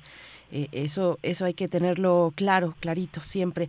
Y, bueno, gracias por esa explicación así clara, Luis Tapia, porque bueno, la confusión del lenguaje penal es parte del problema, ha sido parte del problema de, estar alejados, alejados y alejadas de, eh, pues, de la materia, de una materia que eh, incide mm, de manera muy concreta, muy real sobre nuestras vidas, muy, vaya, es la, la, presencia del Estado, el peso, el peso de la ley se le dice, y, y bueno, es importante importante tener claridad en estos asuntos. Entonces, para este caso que resolvió la Corte Interamericana de Derechos Humanos, que es el caso Paxle, Tecpile y otros, eh, eh, ahí estamos hablando entonces de arraigo preprocesal, porque efectivamente, como lo dices, pues se, se, ha levantado un pequeño, eh, pues, mm, pues no escándalo, pero sí varias opiniones mm, que dirían incluso que estamos ante la extinción, o no sé si tú opinas lo mismo, la extinción de este tipo de figuras. ¿Cuál es el alcance que tiene una, eh, una sentencia como esta de la Corte Interamericana de Derechos Humanos? ¿Cuál es el alcance? ¿Hasta dónde podría llegar? ¿Estaríamos efectivamente ante una extinción o desaparición de la prisión preventiva? Eh, en, qué modalidad? ¿O del arraigo preprocesal? Cuéntanos un poco de esto. ¿Cuáles son las expectativas? Sí, claro. Eh, pues es una sentencia vinculante, eh, obligatoria. México, como Estado soberano, se obligó a participar en este sistema, en el sistema interamericano de derechos humanos y aceptó la competencia contenciosa de la Corte Interamericana de Derechos Humanos, entonces los fallos, las sentencias de la Corte eh, eh, son obligatorias. No, no es una recomendación, ¿no? Porque no es la Comisión Interamericana de Derechos Humanos, no es la CIDH, es la Corte, el máximo tribunal de derechos humanos de, de las Américas. Entonces, en, en esa medida, eh, México está obligado eh, de buena fe a cumplir con cada una de las eh, reparaciones que están ordenadas. hay, hay una discusión ciertamente porque la Corte dice sobre el arraigo, y, aquí tengo la, la sentencia para ser preciso, dice en el punto 7, el Estado deberá dejar sin efecto en su ordenamiento interno las disposiciones relativas al arraigo. Eh, alguna interpretación lo que lo que querría decir es que básicamente hay que eliminar el arraigo, ¿no? Se tiene que eliminar el arraigo eh, preprocesal, así lo dice la Corte, el arraigo de naturaleza preprocesal. Eso implicaría que si se detiene a una persona, regularmente este tipo de casos inician con detenciones en flagrancia, cometiendo un delito en flagrancia que esté asociado con delincuencia organizada, el Ministerio Público tendrá hasta cuatro días, 96 horas, para poner todos los datos de prueba, las evidencias en la carpeta de investigación y acusar a esa persona. Ya no tendrá los 40 días más los 80 días. Eh, para mí está totalmente justificada la medida, porque una detención en flagrancia implica que se sorprende a la persona en el acto mismo en el que está cometiendo el delito, ¿no? Entonces, digamos, ¿cuál es el, el riesgo eh, si hay toda la evidencia disponible y puede ser llevada a la persona directamente acusada? Ahora, es una figura que se usa muy poco. La verdad es que dejó de usarse y bueno, el último reporte es que había 35 personas arraigadas en el año 2021. Entonces, como que si hay este temor de que va a haber mucha violencia y bueno, el Estado ya no tendrá herramientas y, eh, y hay demasiada gente que podría verse beneficiada, la verdad es que no es así, que es una figura que ha venido eh, eh, bajando y que incluso ya hay una propuesta de reforma constitucional para eliminarla del artículo 16 de la Constitución. Eso sobre arraigo. Sobre prisión preventiva, dice la sentencia, el Estado deberá adecuar su ordenamiento jurídico interno sobre prisión preventiva. ¿Qué implica eso? Que México tiene que revisar en su legislación cómo está regulada la prisión preventiva. Y la verdad, la prisión preventiva por sí sola está justificada eh, convencionalmente. Es decir, la Corte Interamericana en su jurisprudencia dice, puedes válidamente eh, decirle a una persona que debe esperar su proceso en la cárcel. Pero es la última medida, no debe ser la primera. Y en México tenemos un problema, tenemos la prisión preventiva oficiosa, que sería como una subespecie de la prisión preventiva. Y eso es lo problemático, porque la prisión preventiva oficiosa no es la última medida, es la primera medida que se dicta solamente con el hecho de que se autorice seguir investigando a una persona de la lista de delitos que está en el artículo 19. Se autoriza porque hay datos iniciales con apariencia de delito, dice, dice eh, el Código Nacional de Procedimientos Penales, de que una persona cometió el delito o participó, y que exista probabilidad de que una persona cometió un delito o participó en su comisión. Y eso es muy problemático, eh, porque ya no se revisa si la prisión preventiva es la medida adecuada para garantizar que la persona esté disponible. Simplemente con la sola razón del delito, esa persona va directo a la, a la cárcel. En este momento la Corte está ordenando al Estado mexicano que adecue su ordenamiento jurídico interno sobre prisión preventiva. ¿Qué implica eso? Algunas personas opinan y yo coincido en que también puede ser reformar la Constitución para eliminar la prisión preventiva del artículo 19 e incluso que los tribunales, los juzgados, empiecen a aplicar directamente la jurisprudencia de la Corte Interamericana y que dejen de aplicar la prisión preventiva oficiosa y que revisen en cada caso cuál es la medida adecuada. Eh, eso, eso sería, en términos generales, el, el impacto de la sentencia. Es algo que se ha señalado de manera recurrente también en, de, alguna medida con el caso de Rosario Robles. ¿Es, así? ¿Es, es, ese razonamiento aplica para ese caso? sería distinto. Es, es qué, qué bueno que, que eh, Miguel Ángel lo, lo, lo traes a la conversación porque se ha hablado de varios casos en los que eh, supuestamente habría sido aplicada la prisión preventiva oficiosa y, y, este es uno donde no fue aplicada ni en el caso de Rosario Robles ni en el caso de Lozoya, incluso se había mencionado, son casos donde se aplicó algo que le llaman prisión preventiva justificada, que debería ser la única que debería existir, ¿no? Eh, porque pues justamente hay que justificar que la prisión preventiva es la única medida eh, adecuada para garantizar la presencia de la persona y para garantizar que no afecte a víctimas y testigos.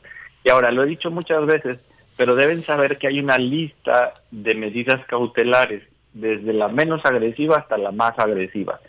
Y digamos, la menos agresiva sería ir a firmar cada semana o cada 15 días al juzgado eh, otra sería entregar el pasaporte, otra sería no salir de una zona determinada de, del municipio, del estado, otra puede ser usar un brazalete electrónico, otra puede ser pagar una garantía económica, un dinero, ponerlo en garantía de que si se escapa la persona, ese dinero se, se, se entrará a las arcas del Estado. Y así va aumentando y puede ser arraigo incluso domiciliario, otra medida, y la última sería la, eh, la prisión preventiva eh, justificada, ¿no? Y ese es el caso. En, en el caso de Rosario Robles, lo que, lo que sucedió es que se decía que había mentido sobre su domicilio y en esa medida el juzgado la mantenía en prisión eh, por, por mucho tiempo, ¿no? Es, eso, eso es importante decir. Ahora, no está en riesgo la posibilidad, como decía, de de que se deje de aplicar la prisión preventiva. Eh, porque también creo que eso es importante decir y eso es un poco el discurso desde el Poder Ejecutivo, que si se elimina la prisión preventiva oficiosa, todas las personas peligrosas que han mostrado ser peligrosas podrán pasar su proceso en libertad eh, o tendrán forzosamente que pasar su proceso en libertad y no es así eh, simplemente con que la fiscalía diga, a ver, esta persona la detuvieron, amenazó a las víctimas, amenazó a testigos, tiene los medios eh, para escaparse eh, y me parece que no tenemos otra manera de garantizar que esté disponible más que dictándole una prisión preventiva. Va a tener que pasar su proceso en la cárcel y eso así se dictará. y, y debo decirles que los incentivos están hechos en la práctica en México para que la gente vaya a la cárcel, no para que le pongan en libertad durante el proceso. Entonces estos riesgos que se hablan de que mucha gente eh, peligrosa podrá salir eh, de la cárcel, eh, la verdad es que están muy atenuados en, la realidad y en la práctica del, derecho penal en, en México. Luis Tapia, a mí me gustaría que nos compartieras un poco, bueno, hablamos siempre de los grandes casos, de los casos políticos, políticos y politizados, de los grandes casos también de delincuencia organizada, pero hay una población muy importante, mucho mayor, eh, con delitos distintos o que se está, que está siendo investigada por eh, delitos del fuero común, eh, a, a, los que una medida como esta o levantar, quitar, sacar una medida como esta, como la prisión preventiva oficiosa, pues, eh, pues tendría un impacto muy importante. Háblanos un poco de esa parte, pues, de la que casi no se habla, ¿no? Porque no, no están ahí en los reflectores, pero son, pues, eh, pues, por lo menos cientos o miles de personas, no lo sé. No, es, es sí, totalmente. Eh, en este momento, el último informe del órgano administrativo desconcentrado de prevención y redactación social de la, de la Secretaría de, de Seguridad eh, indica que hay 228 mil personas en prisión, aproximadamente en el país. De ese eh, número, el 40 o 41% son personas en prisión sin sentencia, ¿no? Eh, son personas que están en prisión preventiva el Estado no, no informa cuántas de esas están en prisión preventiva oficiosa, pero al menos sabemos que son, son personas que todavía están esperando eh, que, se, eh, que se resuelva su proceso. ¿no? ese es un, un número importante. La reforma del año 2019 a la Constitución mexicana aumentó el catálogo de delitos con prisión preventiva oficiosa y las cifras indican que las personas más afectadas por esta medida fueron personas en situación de vulnerabilidad, en situación de pobreza, con baja escolaridad y acusadas regularmente de delitos contra la salud, ¿no? Eh, relacionados con eh, narcotráfico, que no precisamente tiene que ser estos capos, ¿no? Eh, puede ser alguna posesión simple de drogas, y con eso sería suficiente, o con portación de algún arma de las que se consideran de uso exclusivo del ejército. Solo con ser acusado de ese delito, la persona tendrá que pasar su proceso en la, en la cárcel. Digamos, ese es un número muy grande. Pero también se agregaron otros delitos como eh, el robo a transporte eh, público. Eh, y, y, y, quiero ser claro en esta parte porque hay mucha indignación y creo que justificada por los asaltos, ¿no? Vemos muchos videos de asaltos a, robo de transporte eh, en, transporte público y entonces el Estado dice voy a poner prisión preventiva oficiosa, es decir, lo voy a hacer delito grave. Incluso así lo dice el presidente en sus conferencias. Y entonces eh, quienes nos oponemos a esto decimos no, porque esa medida la verdad es que no ataca la criminalidad. No es ese su objetivo. Entonces, estamos, eh, no hay cifras que indiquen que un delito con prisión preventiva oficiosa haga que ese delito se reduzca. Y, y lo ponemos claro, la desaparición es de prisión preventiva oficiosa, el homicidio es de prisión preventiva oficiosa, el secuestro es de prisión preventiva oficiosa. Y si acaso ha habido reducción de alguno de estos crímenes, no está directamente relacionado con una medida cautelar porque las medidas cautelares no son para eso, ¿no?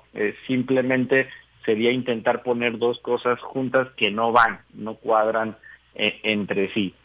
Cierro diciendo que al final este tipo de medidas, lejos de reducir la criminalidad, terminan afectando a las personas que están en situación de vulnerabilidad, en mayor medida las mujeres, en mayor medida las personas indígenas, en mayor medida las personas eh, eh, migrantes, eh, entonces no cumplen con la con la promesa que nos que nos dicen. Al contrario, si se elimina la figura, más bien se le envía el mensaje a la fiscalía que tiene que investigar adecuadamente los delitos y que no la tendrá fácil. No, no nada más con que acuse con este delito ya la persona eh, eh, va a asegurar que va a pasar el proceso en la cárcel, sino que tendrá que presentar elementos eh, sólidos para conseguir una, una sentencia.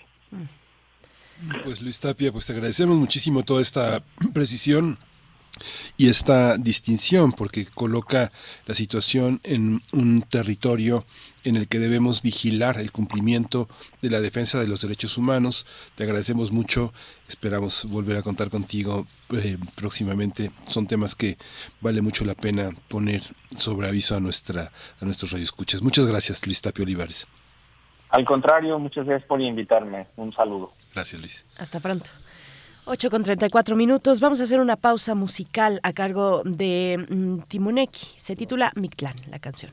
Estamos organizados en comunidad. Ahí vamos. A... Para nosotros, si quedamos aquí, sí tenemos futuro por nuestra familia. Pero si salimos, no tenemos No, futuro. Vivimos en una ciudad, vivimos aquí en selva. Yo no tengo ninguna universidad, yo no tengo es- ningún estudio, por eso pobre caminante está. Lo que está pasando en el gobierno ahorita no debe ser volando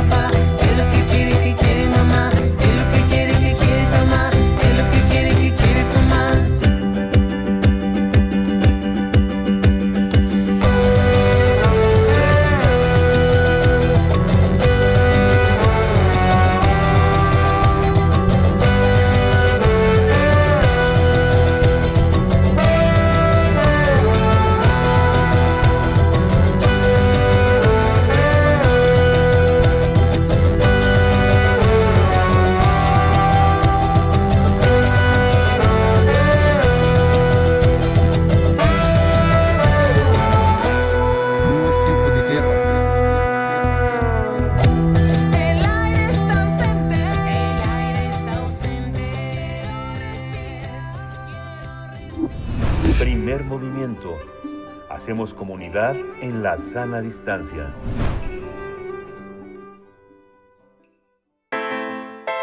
Nota Internacional. En Perú no cesan las protestas que exigen la renuncia de la presidenta Dina Boluarte y el adelanto de las elecciones, mientras las fuerzas de seguridad han reprimido con violencia las manifestaciones y bloqueos, sobre todo al sur del país.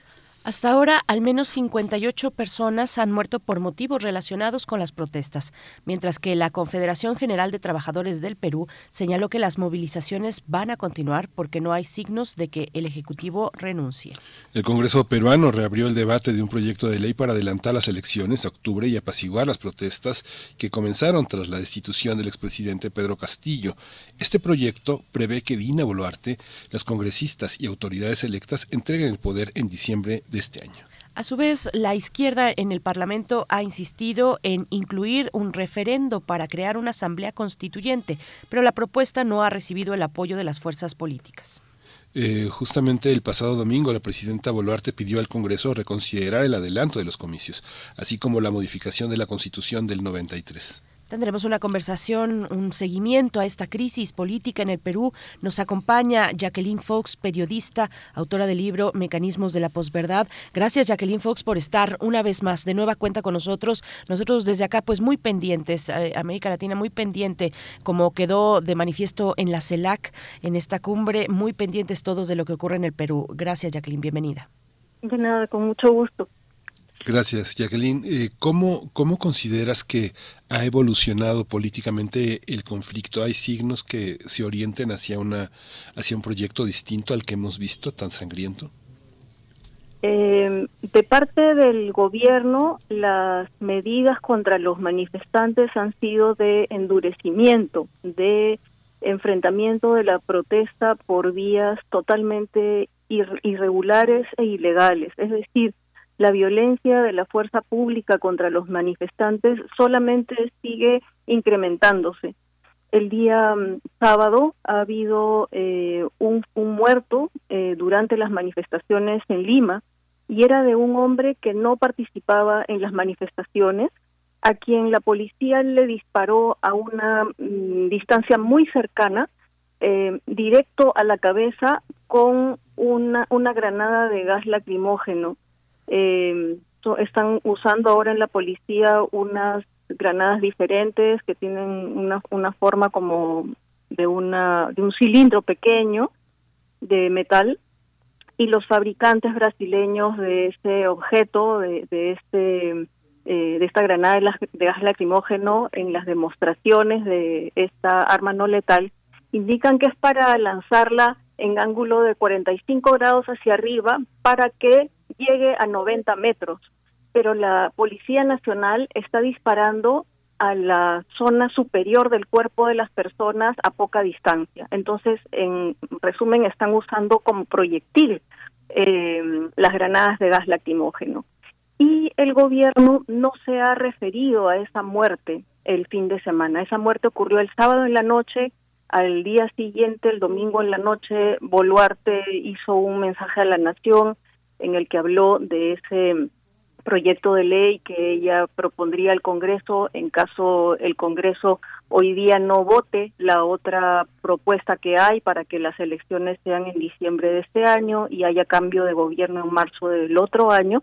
Eh, Boluarte no se refirió a ese muerto, eh, que, que es una, una ejecución extrajudicial, para decirlo en términos de los abogados especialistas en derechos humanos, eh, porque han matado a una persona que no estaba en situación de confrontación con la policía, que no tenía ni un cartel de manifestante, que era una persona que estaba en el centro de Lima por razones laborales. Eh, entonces la presidenta no se ha referido a, ese a este muerto por por disparo de las fuerzas del orden y los ministros que se han expresado respecto de esta víctima, esta, eh, él, ha sido la víctima 47 por disparos de las fuerzas del orden desde diciembre, eh, han dicho que murió por un golpe, eh, eh, como que se hubiera caído en, en, la, en la acera.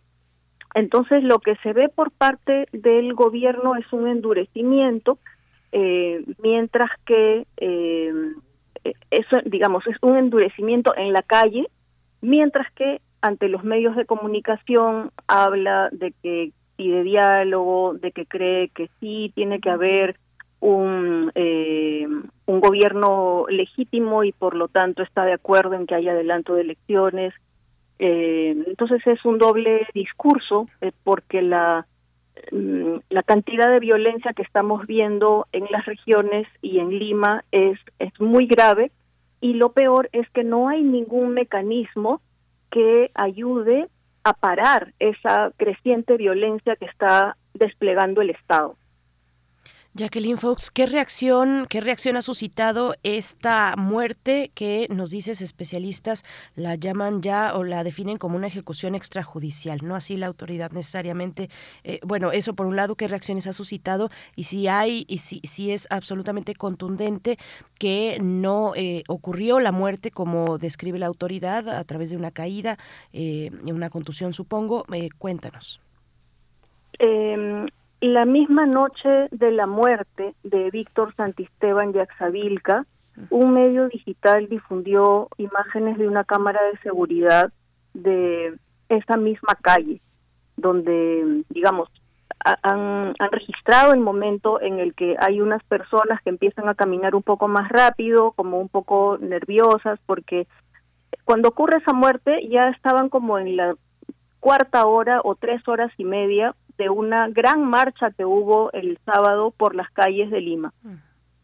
Eh, entonces, esa, esa, ese video de las cámaras de seguridad lo que muestra es que hay, un, hay unos pocos manifestantes que están caminando como intentando ver por dónde salir para evitar las bombas lacrimógenas y los perdigones sin parar que ya había estado lanzando como desde las seis y media de la tarde del sábado la policía y aparentemente este señor el que luego cae como víctima intenta eh, calmarlos no como como diciéndoles tranquilos podrían salir por aquí entonces aparecen dos o tres policías muy cerca de ellos y disparan a la cabeza.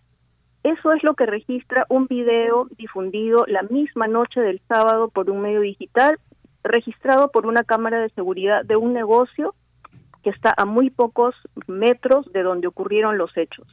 Y el día lunes, si no recuerdo mal, esta semana en un canal de televisión de cable que es bastante afín al gobierno de Boluarte y que eh, respaldó la tesis del fraude eh, en el en junio de 2021, es decir, que ha estado respaldando todo todo el año 2022 que Pedro Castillo debía salir del cargo de presidente, etcétera ese canal de televisión ha difundido otro video de otra cámara de seguridad donde se ve con mucho más nitidez cómo se desplazan los policías y cómo disparan desde este eh, bueno no, no sé no sé cómo llamarle a este eh, es una especie de, de fusil pequeño pero para disparar granadas de gas lacrimógeno se aproximan y eh, apuntan hacia la cabeza eh, y luego se retiran los policías, eh,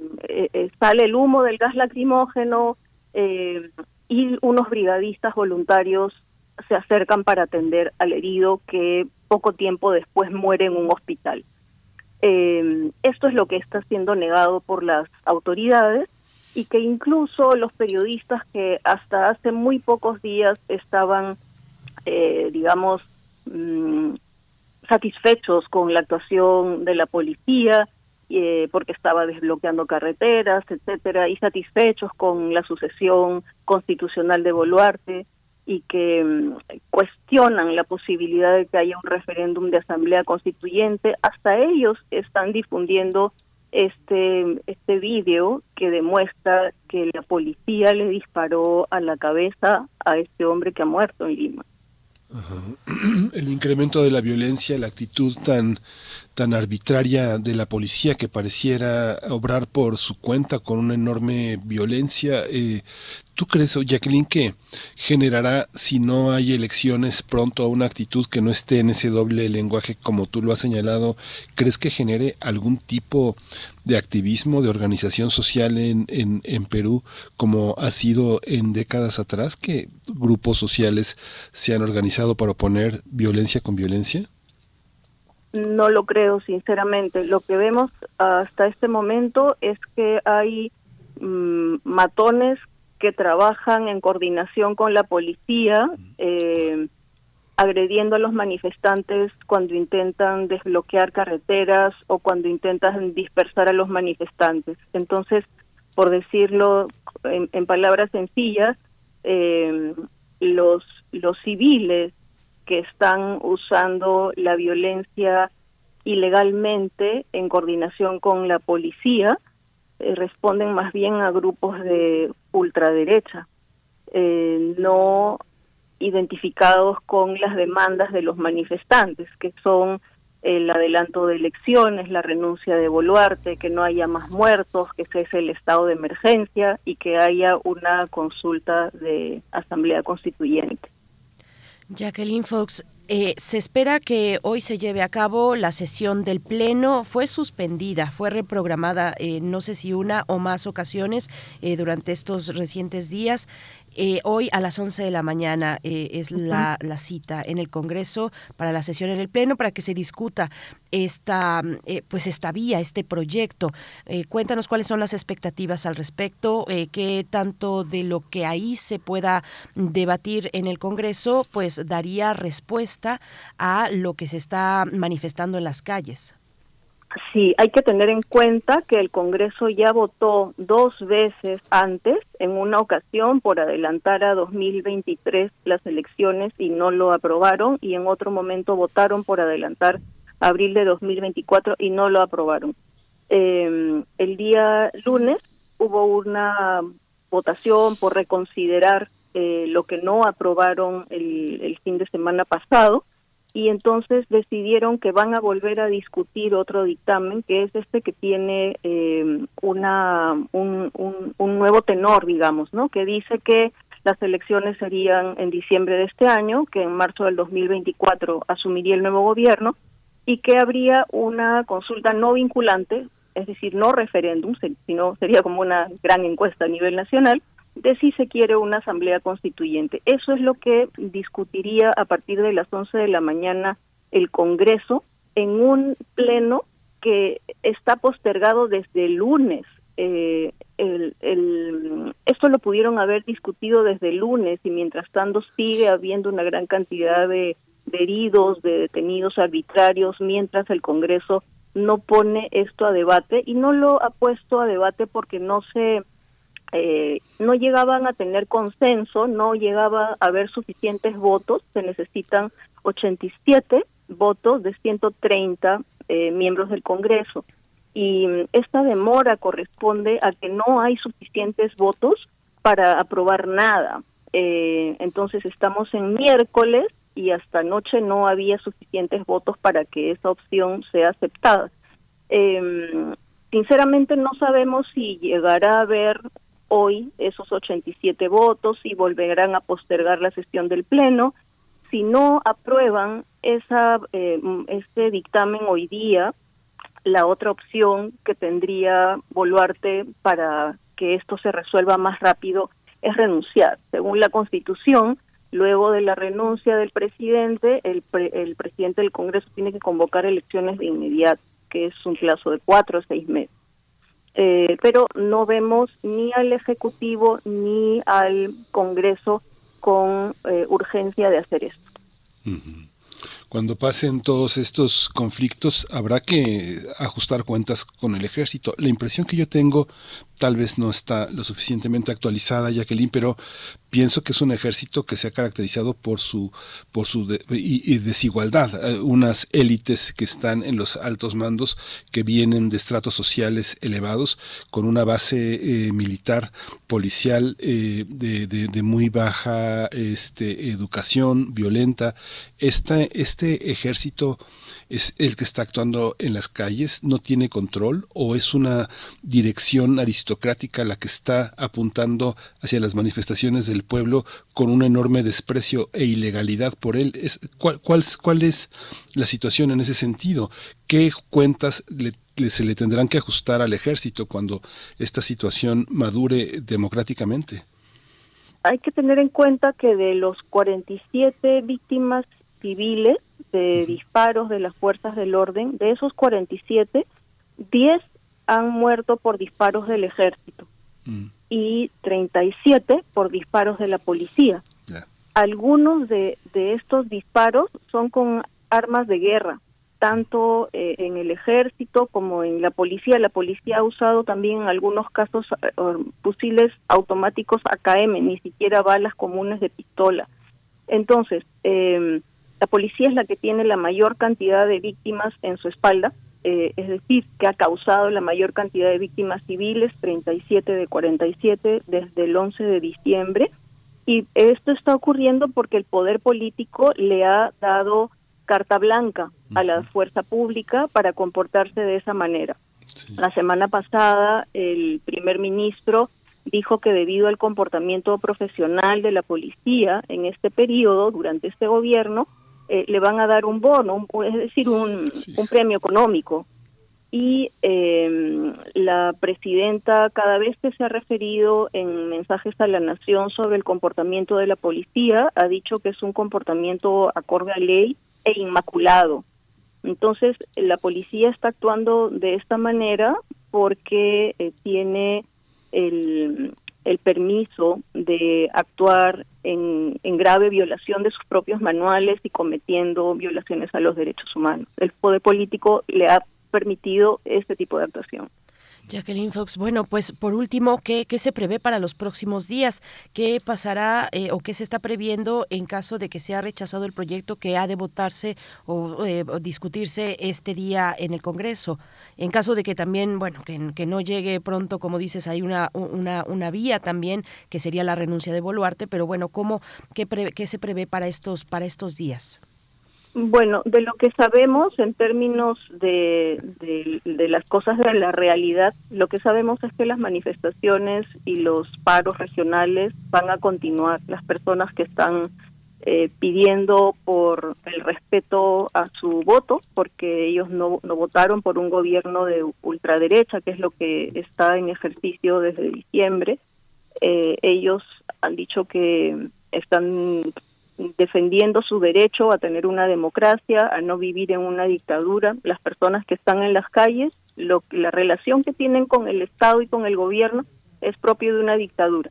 Quienes no están manifestándose en las calles viven en, en un país diferente, ¿no? Porque no están bajo la sometidos a la violencia de las detenciones arbitrarias, de la tortura que está habiendo en algunas comisarías, eh, de la estigmatización, de, terrorismo, de, de la posibilidad de, quedar herido. Ya, ya van más de 1.200 heridos civiles desde diciembre. ¿no?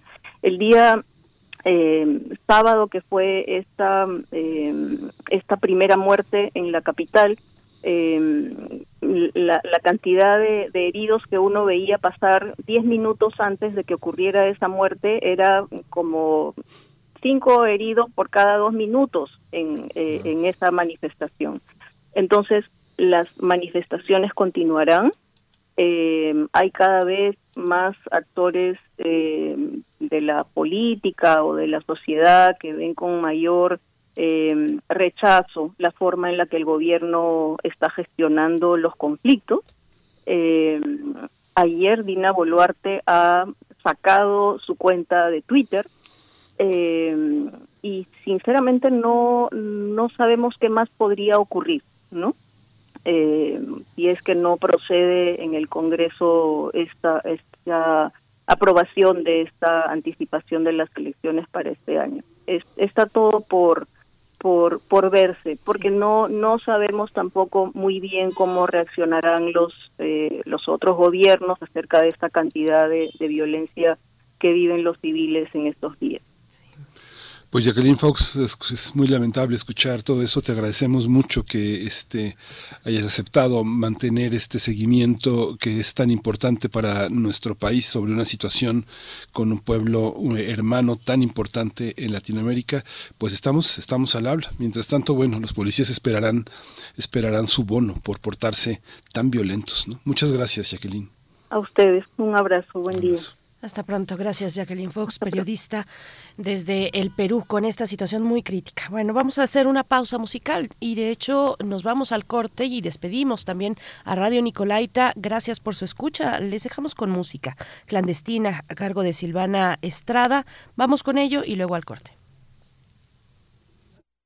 Con mi pena, sola mi condena Correr es mi destino para burlar la ley perdida en el corazón de la grande Babilón. Me dicen la clandestina por no llevar papel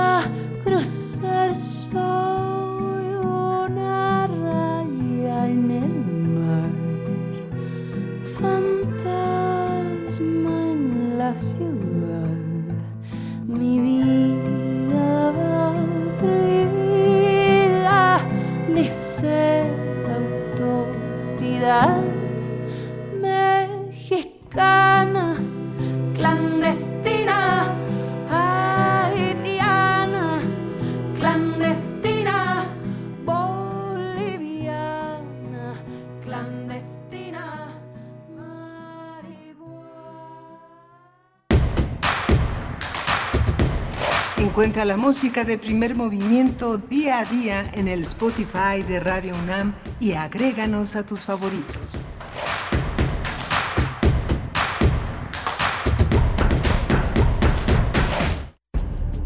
Ricardo Garibay, El oído privilegiado, 100 años de su nacimiento.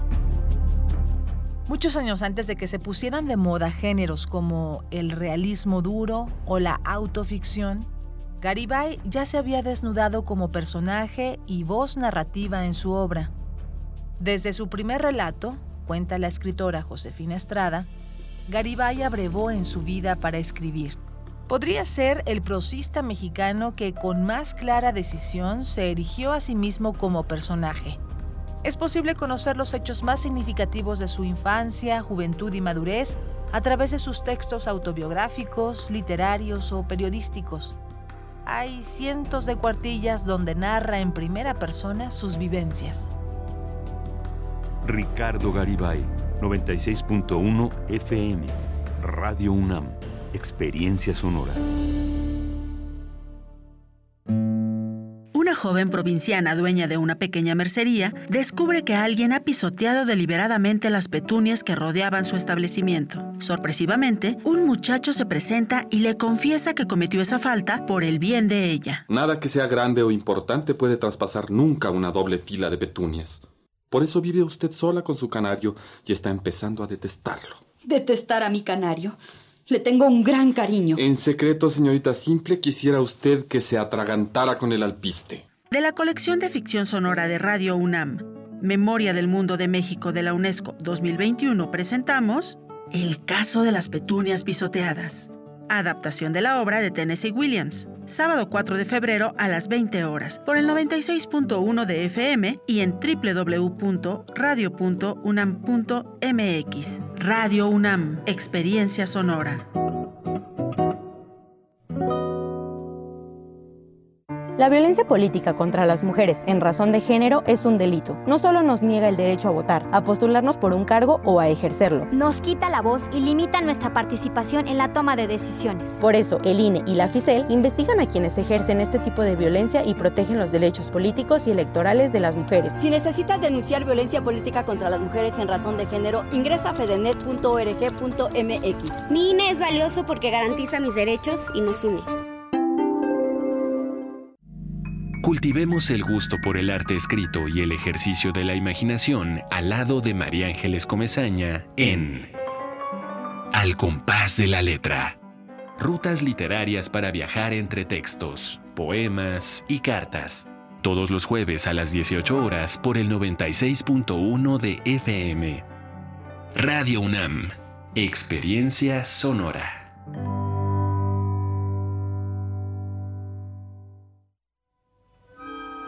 Todos hemos visitado Francia Quizá jamás hayamos dejado nuestro país ni cruzado el Atlántico, pero en nuestro corazón, con la nariz, el paladar y el oído, todos hemos estado ahí. La Orquesta Filarmónica de la UNAM te invita al programa 4 de su primera temporada 2023, en el que presentará Preludio a la siesta de un fauno y Je de Claude Debussy. Pequeña suite de Germain Taillefer y Rapsodia Española y Bolero de Maurice Ravel. Con Catherine Larsen McGuire como directora huésped. Sábado 4 de febrero a las 20 horas y domingo 5 de febrero a las 12 horas en la sala Nezahualcóyotl del Centro Cultural Universitario. OFUNAM, primera temporada 2023.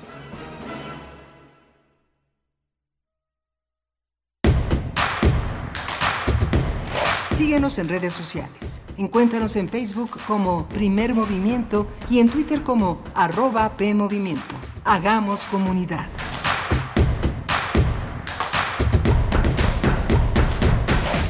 Hola, buenos días. Ya son las nueve de la mañana con cuatro minutos. Este miércoles primero de febrero estamos aquí en primer movimiento en Adolfo Prieto 133. Está Andrés Ramírez eh, al frente de los controles de la cabina, de los controles técnicos que hacen posible esta transmisión. Rodrigo Aguilar está en la producción ejecutiva. Antonio Quijano en la jefatura de noticias. Tamara Quirós en las redes sociales y mi compañera Berenice Camacho al frente del micrófono. Querida Berenice, buenos días. Miguel Ángel Quemain, muy buenos días. Qué gusto seguir aquí contigo. Ya vamos iniciando nuestra tercera hora de transmisión e iniciando también el mes de febrero por acá en redes sociales. Nos están preguntando a quién le tocan los tamales el día de mañana. Que no se vayan a Antonio perder. Quijano. Antonio Quijano le toca los, lo- los tamales por acá. Pues sí, eh, sí, yo creo que sí. Ahí, ahí iremos viendo ahorita, eh, terminando el, el programa, a ver un, un volado, porque bueno, con la distancia no pudimos, eh, no pudimos eh, partir la rosca, precisamente. Precisamente, yo creo que va a ser por volado o, o a ver cómo, qué mecanismo nos, nos inventamos ahorita, Miguel Ángel, pero de que salen los tamales el día de mañana, tienen que salir. Eso, eso ni duda cabe. Entonces cuéntenos ustedes a quién le tocó. A mí en casa sí me, me- fue, fue- o sea, fue, fue mi, mi debacle, Miguel Ángel, este, uno tras otro, los niños del, del pan, del, del- de la rosca de Reyes, pues bueno, pues me tocará el día de mañana, pero en casa. Acá, acá no me hago responsable. Antonio Quijano nos ha, nos ha surtido de, de los pastes más deliciosos. Hemos probado prepandemia, fue también una de las experiencias ricas culinarias al interior del equipo. Así es, Miguel Ángel. Bueno, pues cuéntenos ustedes, ya se van preparando para los tamales. Hay lugares deliciosos donde ir por tamales. Yo conozco algunos también por allá en Cuapa, Sí. allá en Cuapa, en Calzada del Hueso, hay unos deliciosos. Eh, bueno, cuéntenos ustedes si tienen recomendaciones. Nosotros, bueno, pues vamos a empezar esta hora. Viene la poesía necesaria, Miguel Ángel, y la mesa del día también interesante.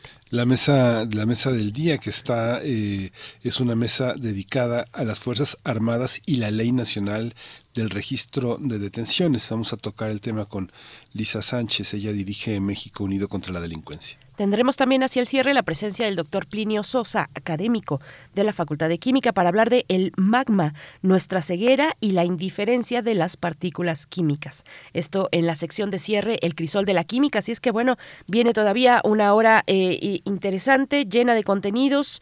Eh, sus comentarios muy, muy importantes para nosotros en redes sociales. Dice, bueno, Esther Chivis era precisamente quien nos decía y preguntaba a quién le toca pagar los tamales, pero también nos dice que feliz día, chicos del staff y brillantes conductores, compas de la audiencia, que tengan un gran día.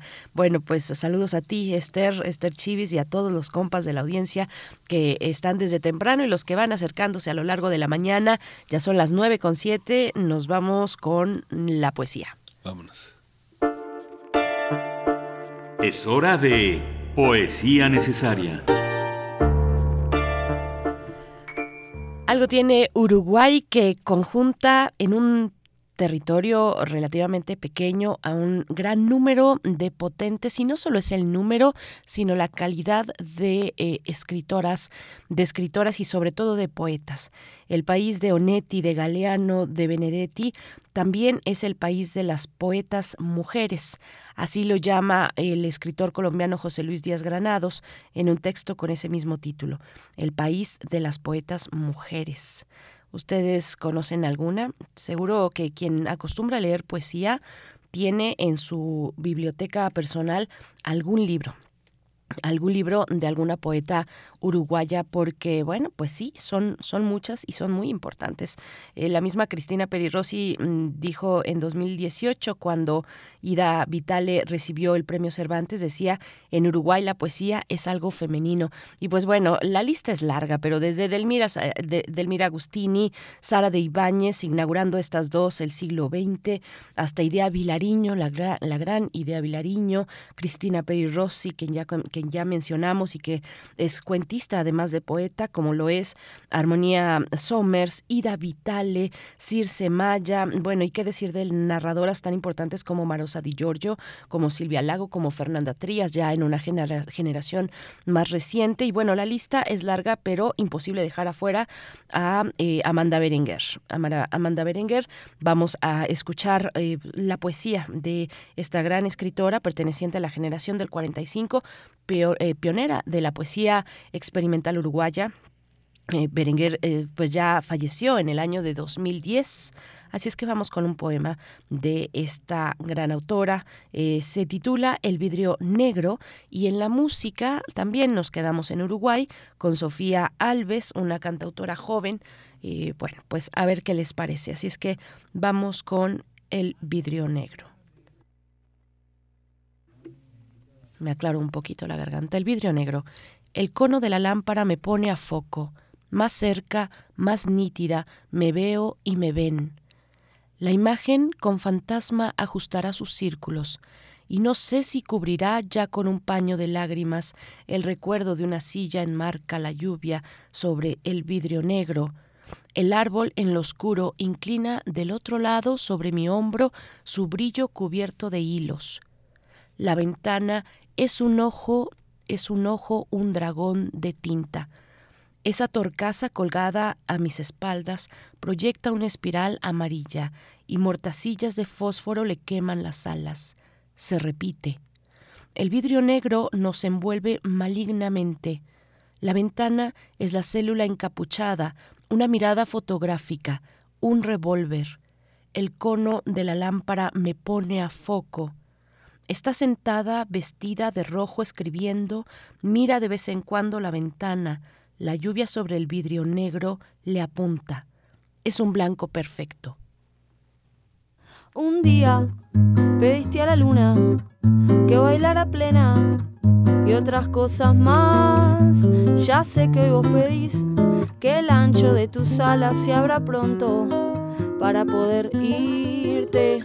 Te juro, rosa del florero, que pusiste en esa mesita de luz, que mi voz cantará tu nombre, muchas letras más de las que yo creí. Y está bien, mi amor, no hay nada que explicar.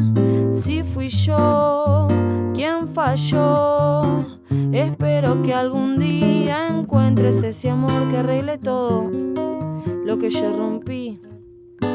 Un día pediste a la luna que cuide en tu alma y otras cosas más. Ya sé que hoy vos pedís que el dolor de tu pecho sane pronto para despedirte de mí. Y está bien, mi amor, vos siempre fuiste el sol y fui yo quien falló. Espero que algún día encuentres ese amor que cuide todo lo que yo rompí.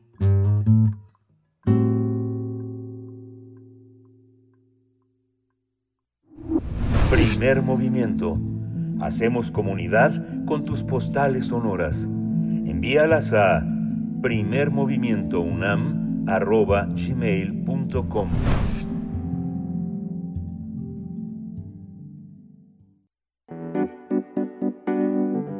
La mesa del día. La Suprema Corte de Justicia de la Nación declaró constitucionales los artículos 19 y 5 transitorio de la Ley Nacional de Registro de Detenciones.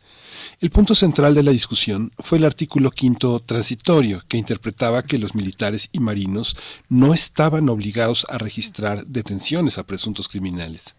Sin embargo, con el aval de la Suprema Corte se estableció que los elementos de las Fuerzas Armadas sí pueden hacer detenciones a presuntos eh, criminales sin necesidad de avisar a la policía.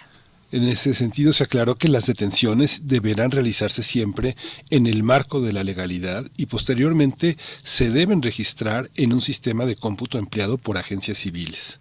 Sin embargo, especialistas consideraron que la resolución es preocupante debido a que re- reforzará la participación directa del Ejército y Marina en labores de seguridad pública, tarea que por disposición constitucional está encargada a autoridades civiles.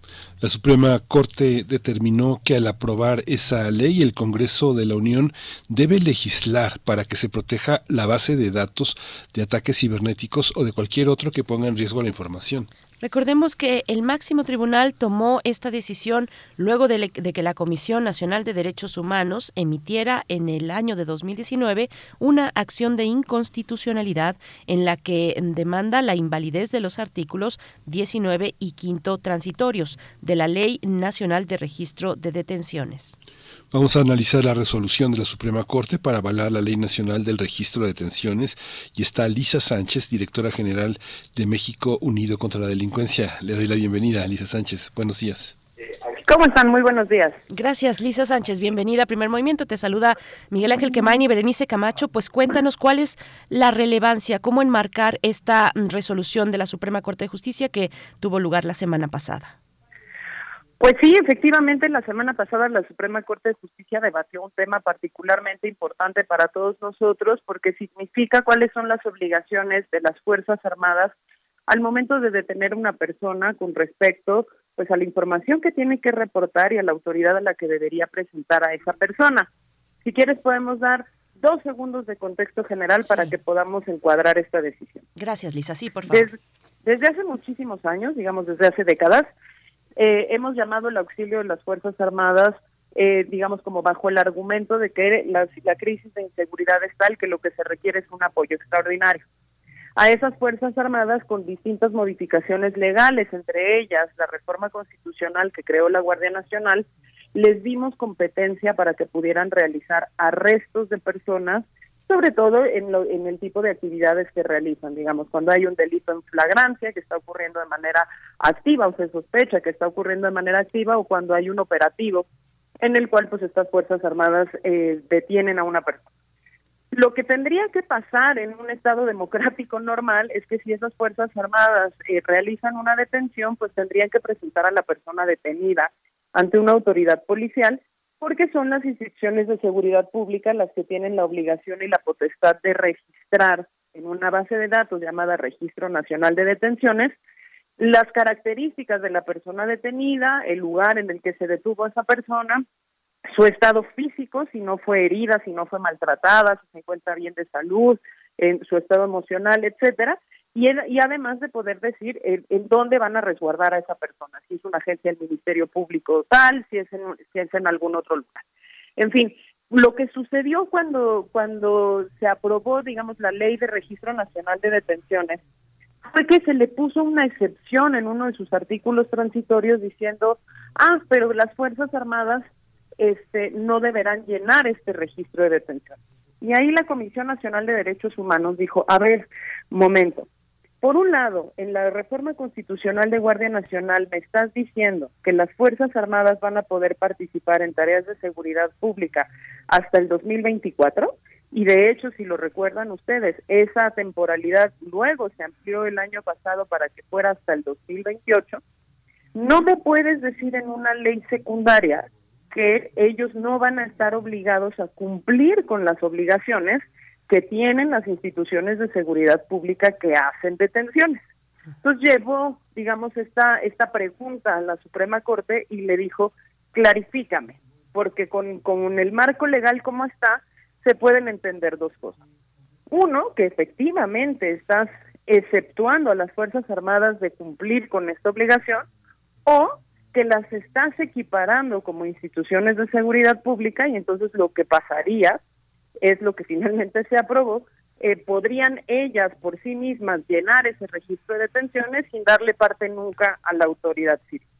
Lo que sucede en la Corte es lo segundo. El, el proyecto del ministro Lainez Potisek lo que dice es, sí, efectivamente, lo que te estoy diciendo yo en mi interpretación es que mientras estén desempeñando tareas de seguridad pública, se puede entender como que las Fuerzas Armadas son instituciones de seguridad pública y por lo tanto podrían llenar el registro por sí mismas. Hasta aquí, quizás a la gente que nos está escuchando le podría parecer, ok, pues si ya lo están haciendo, ¿qué más da que ellas sean las que llenen ese famoso registro o por qué importa el famoso registro? Bueno, pues respondemos. El registro importa por dos cosas fundamentales. No solo es una base de datos, sino que a partir del llenado de esa base de datos se activan obligaciones para la autoridad y derechos para la persona detenida. Para la persona detenida se activa el derecho a la defensa, porque si ya la autoridad dio a conocer que me arrestó, dio a conocer las condiciones en las que me arrestó, pues entonces me tiene que acercar una ayuda legal para que yo pueda iniciar mi proceso de defensa. Y por el otro lado, a la autoridad se le activan una serie de obligaciones contenidas en el Código Nacional de Procedimientos Penales, como por ejemplo el hecho de que me tienen que geolocalizar en tiempo real para evitar justamente que las personas detenidas desaparezcan o que se ejerza sobre ellas tortura, tratos crueles inhumanos, maltrato, etcétera. Cuando la cuando ese registro de detenciones se llena por la autoridad civil, a esa autoridad civil sí tiene clarísimas cuáles son sus obligaciones legales y existen una serie de mecanismos en el propio proceso penal que verifican que la autoridad civil efectivamente esté cumpliendo con esas eh, obligaciones. Si se lo damos a las Fuerzas Armadas, no hay nadie que verifique eh, esas obligaciones porque las Fuerzas Armadas en el resto del marco legal efectivamente no son consideradas instituciones de seguridad pública. Entonces ahí se abre un espacio tremendamente problemático de desprotección para las personas que sean detenidas por las Fuerzas Armadas, porque uno, decir que podrían llenar ellas el registro no significa que deberían llenar ellas el registro, ni significa que haya alguien que lo vaya a verificar. Pero y segundo, tampoco hay ningún, eh, digamos, ente superior de fiscalización en las Fuerzas Armadas que nos permita saber si lo que ellas llenen en ese registro es efectivamente lo que sucede, además sabiendo, como bien mencionaba el ministro Aguilar, que fue uno de los únicos tres ministros que se opuso a esta decisión, pues que en el contexto de, de violaciones graves a derechos humanos que tenemos en México, con más de 100 mil desaparecidos y con más de 400 observaciones a las Fuerzas Armadas sobre abusos al momento de la detención, pues que no necesariamente tienden las Fuerzas Armadas a reportar de forma transparente y fidedigna lo que hacen cuando realizan un arresto eh, y donde resguardan a las personas, que normalmente son en cuarteles militares y no en, en sedes ministeriales civiles. Entonces, bueno, la importancia de eso es que ahora las Fuerzas Armadas nos van a poder detener y no tenemos la certeza de que vayan a llenar esa base de datos, que es la que permite que se nos activen a nosotros como personas ciertos derechos y que se cumpla por parte de las autoridades ciertas obligaciones para resguardar algo tan simple como nuestra vida y nuestra integridad física. ¿Y de qué depende que haya esa fiscalización, Lisa? ¿Qué, ¿Qué es lo que está por hacerse? Es un camino legislativo, no hay una resistencia propia de algún agente político que, eh, que diga no, los vamos, vamos a tener esa, ese vacío legal.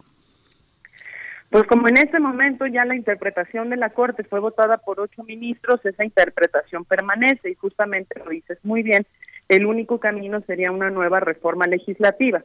Se puede hacer y se debe hacer porque es uno de los asuntos pendientes en el Congreso desde que se creó la Guardia Nacional. ¿Cómo se podría hacer de manera como muy sencilla y muy específica? El famoso quinto transitorio de la reforma constitucional de Guardia Nacional que permitió que las Fuerzas Armadas permanecieran en las calles hasta el 2024 y ahora hasta el 2028, dice expresamente que esa participación deberá hacerse cumpliendo con los criterios interamericanos de subordinación, de carácter extraordinario, de regulación y de fiscalización. Esos, ese transitorio pretendió de alguna manera regularse con un acuerdo presidencial que Andrés Manuel López Obrador emitió en febrero de 2020, pero que no cumplió justamente la función de esclarecer qué íbamos a entender por extraordinario, cómo se iba a garantizar la subordinación de las Fuerzas Armadas a las autoridades civiles, cómo se iba a regular su participación de manera muy estricta y sobre todo qué controles judiciales, legislativos, administrativos se podían poner al eh, desempeño o digamos al, al- a las labores de las Fuerzas Armadas mientras cumplieran tareas policiales. Entonces por ahí hay una oportunidad importantísima legislativa para poder dotar de contenido verdaderamente a esos principios o esos criterios interamericanos y es algo que hemos eh, pues demandado desde la sociedad civil y desde las minorías legislativas a través de distintas acciones judiciales y a través de lo que estamos compartiendo con ustedes, por ejemplo, en medios de comunicación. Lisa Sánchez, bueno, en un principio esta necesidad de tener un registro nacional de detenciones eh, tuvo su origen o atendía al problema muy muy crítico eh, atendía y atiende al problema crítico y muy preocupante, ni más ni menos que de las desapariciones, de las desapariciones forzadas y de la tortura. Lisa, ¿en qué, en qué punto, cuál es el panorama actualmente de ello, viéndolo, digamos, en retrospectiva, ya con algunos años de un nuevo sistema penal judicial? ¿Cómo, cu- ¿Cuál es el punto actual en, el- en términos de detenciones y, y, eh, que, que podrían llevarse o estar relacionadas a actos de, de tortura ilegales naturalmente? Claro, qué bueno que lo tocas, te agradezco mucho por eso. Justamente el Registro Nacional de Detenciones es una herramienta que se crea por la demanda histórica de las personas familiares de desaparecidos. ¿Por qué? Porque siempre se tuvo evidencia, sobre todo en aquellos casos que lograron una judicialización mayor gracias al trabajo de las familias que aportaban pruebas y que apresuraban a la autoridad a investigar los casos de sus personas queridas desaparecidas, se sabía que en la mayoría de los casos, sobre todo cuando se trataba de desaparición forzada, es decir, desaparición a manos de una autoridad estatal, em, que lo que había precedido a la desaparición era una detención. Es decir, primero los detenía una autoridad y luego desaparecían. Por eso era particularmente importante contar con un registro actualizado en tiempo real que permitiera a las personas que si en algún momento no localizaban a un familiar, pudiese consultarse ese registro para saber si la persona estaba retenida por alguna autoridad y poder entonces prevenir que a partir de esa detención, pues las personas fueran desaparecidas como un medio, digamos, de eh, castigo o venganza o intimidación eh, hacia, hacia sus causas, hacia su activismo político, hacia este, pues su, su, su desempeño de actividades cotidianas, en fin. Eh, el registro entonces nace por eso y una de las cosas que las familias de personas desaparecidas pues lamentan con esta decisión es que seguimos en la indefinición sobre si las Fuerzas Armadas van o no a llenar ese registro y si al momento de que lo llenen la información va a ser fidedigna y alguien va a estar supervisando que efectivamente lo que ellas ponen en ese registro sea lo que ocurre eh, en la realidad. De ahí la importancia justamente de que cuando se traten estos asuntos de militarización, de participación de las Fuerzas Armadas en tareas inconstitucionales en la Suprema Corte de Justicia, veamos verdaderamente un diálogo y una, y una argumentación por parte de los ministros. Este caso tardó tres años, seis meses y 21 días en resolverse y al final del día se resolvió en pocos minutos en una sesión donde no hubo deliberación y únicamente los tres ministros que votaron en contra ofrecieron argumentos sobre por qué permanecía la incertidumbre jurídica con esta decisión y además por qué era problemático equiparar a las Fuerzas Armadas con instituciones de seguridad pública cuando no lo son. Ahí, ahí este, Elisa, no sé, yo, yo veía, yo recuerdo en Jalisco hubo una marcha muy grande en agosto porque justamente eh, 203 policías municipales de 2018 a, este, a junio, julio de 2022 f- estaban vinculados con desapariciones forzadas en el marco de la detención. O sea, digamos que este pareciera que en el mapa del país hay policías muy violentas. Incluso hemos visto en estos videos que circulan de una manera terrible en, en- la- en las redes sociales cómo este, familias demandan que detuvieron al hijo de 16 años ilegalmente y no lo encuentran y no saben dónde está. Y ya fueron a todas las instancias policiales en Guanajuato, en Zacatecas, en este en Tlaxcala. Y hay estados donde hay una en Tamaulipas. La policía está vinculada también, no solo el ejército, pareciera como que el ejército es solamente el que está vinculado. Pareciera que los procesos de defensores de derechos humanos acuden a la, a la Comisión de Derechos Humanos a meter este, demandas para que la Comisión haga observaciones al ejército, pero las policías quedan impunes porque no, no, no son, son personas como este eventuales que no tienen este características de permanencia como las como los militares y que pueden ser este despedidos de las policías municipales y todo queda como si nada hubiera pasado. ¿Qué pasa con eso? ¿Por qué no, no, no lo toman en cuenta en el análisis? No, tienes toda la razón y te, y te voy a decir una cosa, se toma en cuenta en el análisis. ¿Por qué estamos hablando hoy únicamente de militares? Porque fue una reforma legal en donde el Congreso exceptuó específicamente a los militares de una obligación y es ahí cuando la Comisión Nacional de Derechos Humanos, por su propia competencia, no por casos que le haya llegado la sociedad civil, tiene que pedir una clarificación legislativa sobre lo que el Congreso acaba de hacer. Entonces, digamos, en este caso en particular se habla de militares porque el legislativo le quitó una obligación únicamente a los militares y había que lograr la clarificación del por qué eh, se habían exceptuado y cuál, es- cuál era el alcance, digamos, de esa medida. Perdón, pero ¿se las quitó o los exceptuó o, no- o no, o no la cargó? Digamos que porque no la tenían el antes. Registro Nacional de Detenciones, la ley, lo que tiene es un quinto transitorio que dice las Fuerzas Armadas no deberán presentar a las personas detenidas ante la autoridad civil para que ésta llene el registro de detención. Es a partir de esa excepción que justamente se le pide a la Corte, oye, a ver, ¿a qué te refieres? ¿A que nunca van a tener que llenar el registro o a que cabe la posibilidad que me las estés interpretando como policías y entonces lo hagan por sí mismas? Eso es lo que se llevó a la Corte y por eso estamos hablando únicamente de militares. Pero efectivamente hay muchísimos casos en donde hay detenciones arbitrarias, en donde hay incluso desaparición forzada a manos de fuerzas civiles. ¿Dónde te diría yo que está, digamos, como el, eh, la diferencia también con las Fuerzas Armadas? Las instituciones civiles son siempre juzgadas por tribunales civiles. Donde se nos complica la cosa es que si le damos esas potestades a los militares sin garantizar que efectivamente no hay una expansión del fuero militar, lo que logramos es que entonces los militares tampoco sean juzgados porque son ellos los que conocen de esas situaciones, lo tratan en tribunales militares y ahí también están los datos. De ocho de cada diez casos que se resuelven en tribunales militares, lo único que pasa son llamados de atención o amonestaciones verbales o escritas, pero nunca la remoción de las personas, ni mucho menos la investigación de las cadenas de mando.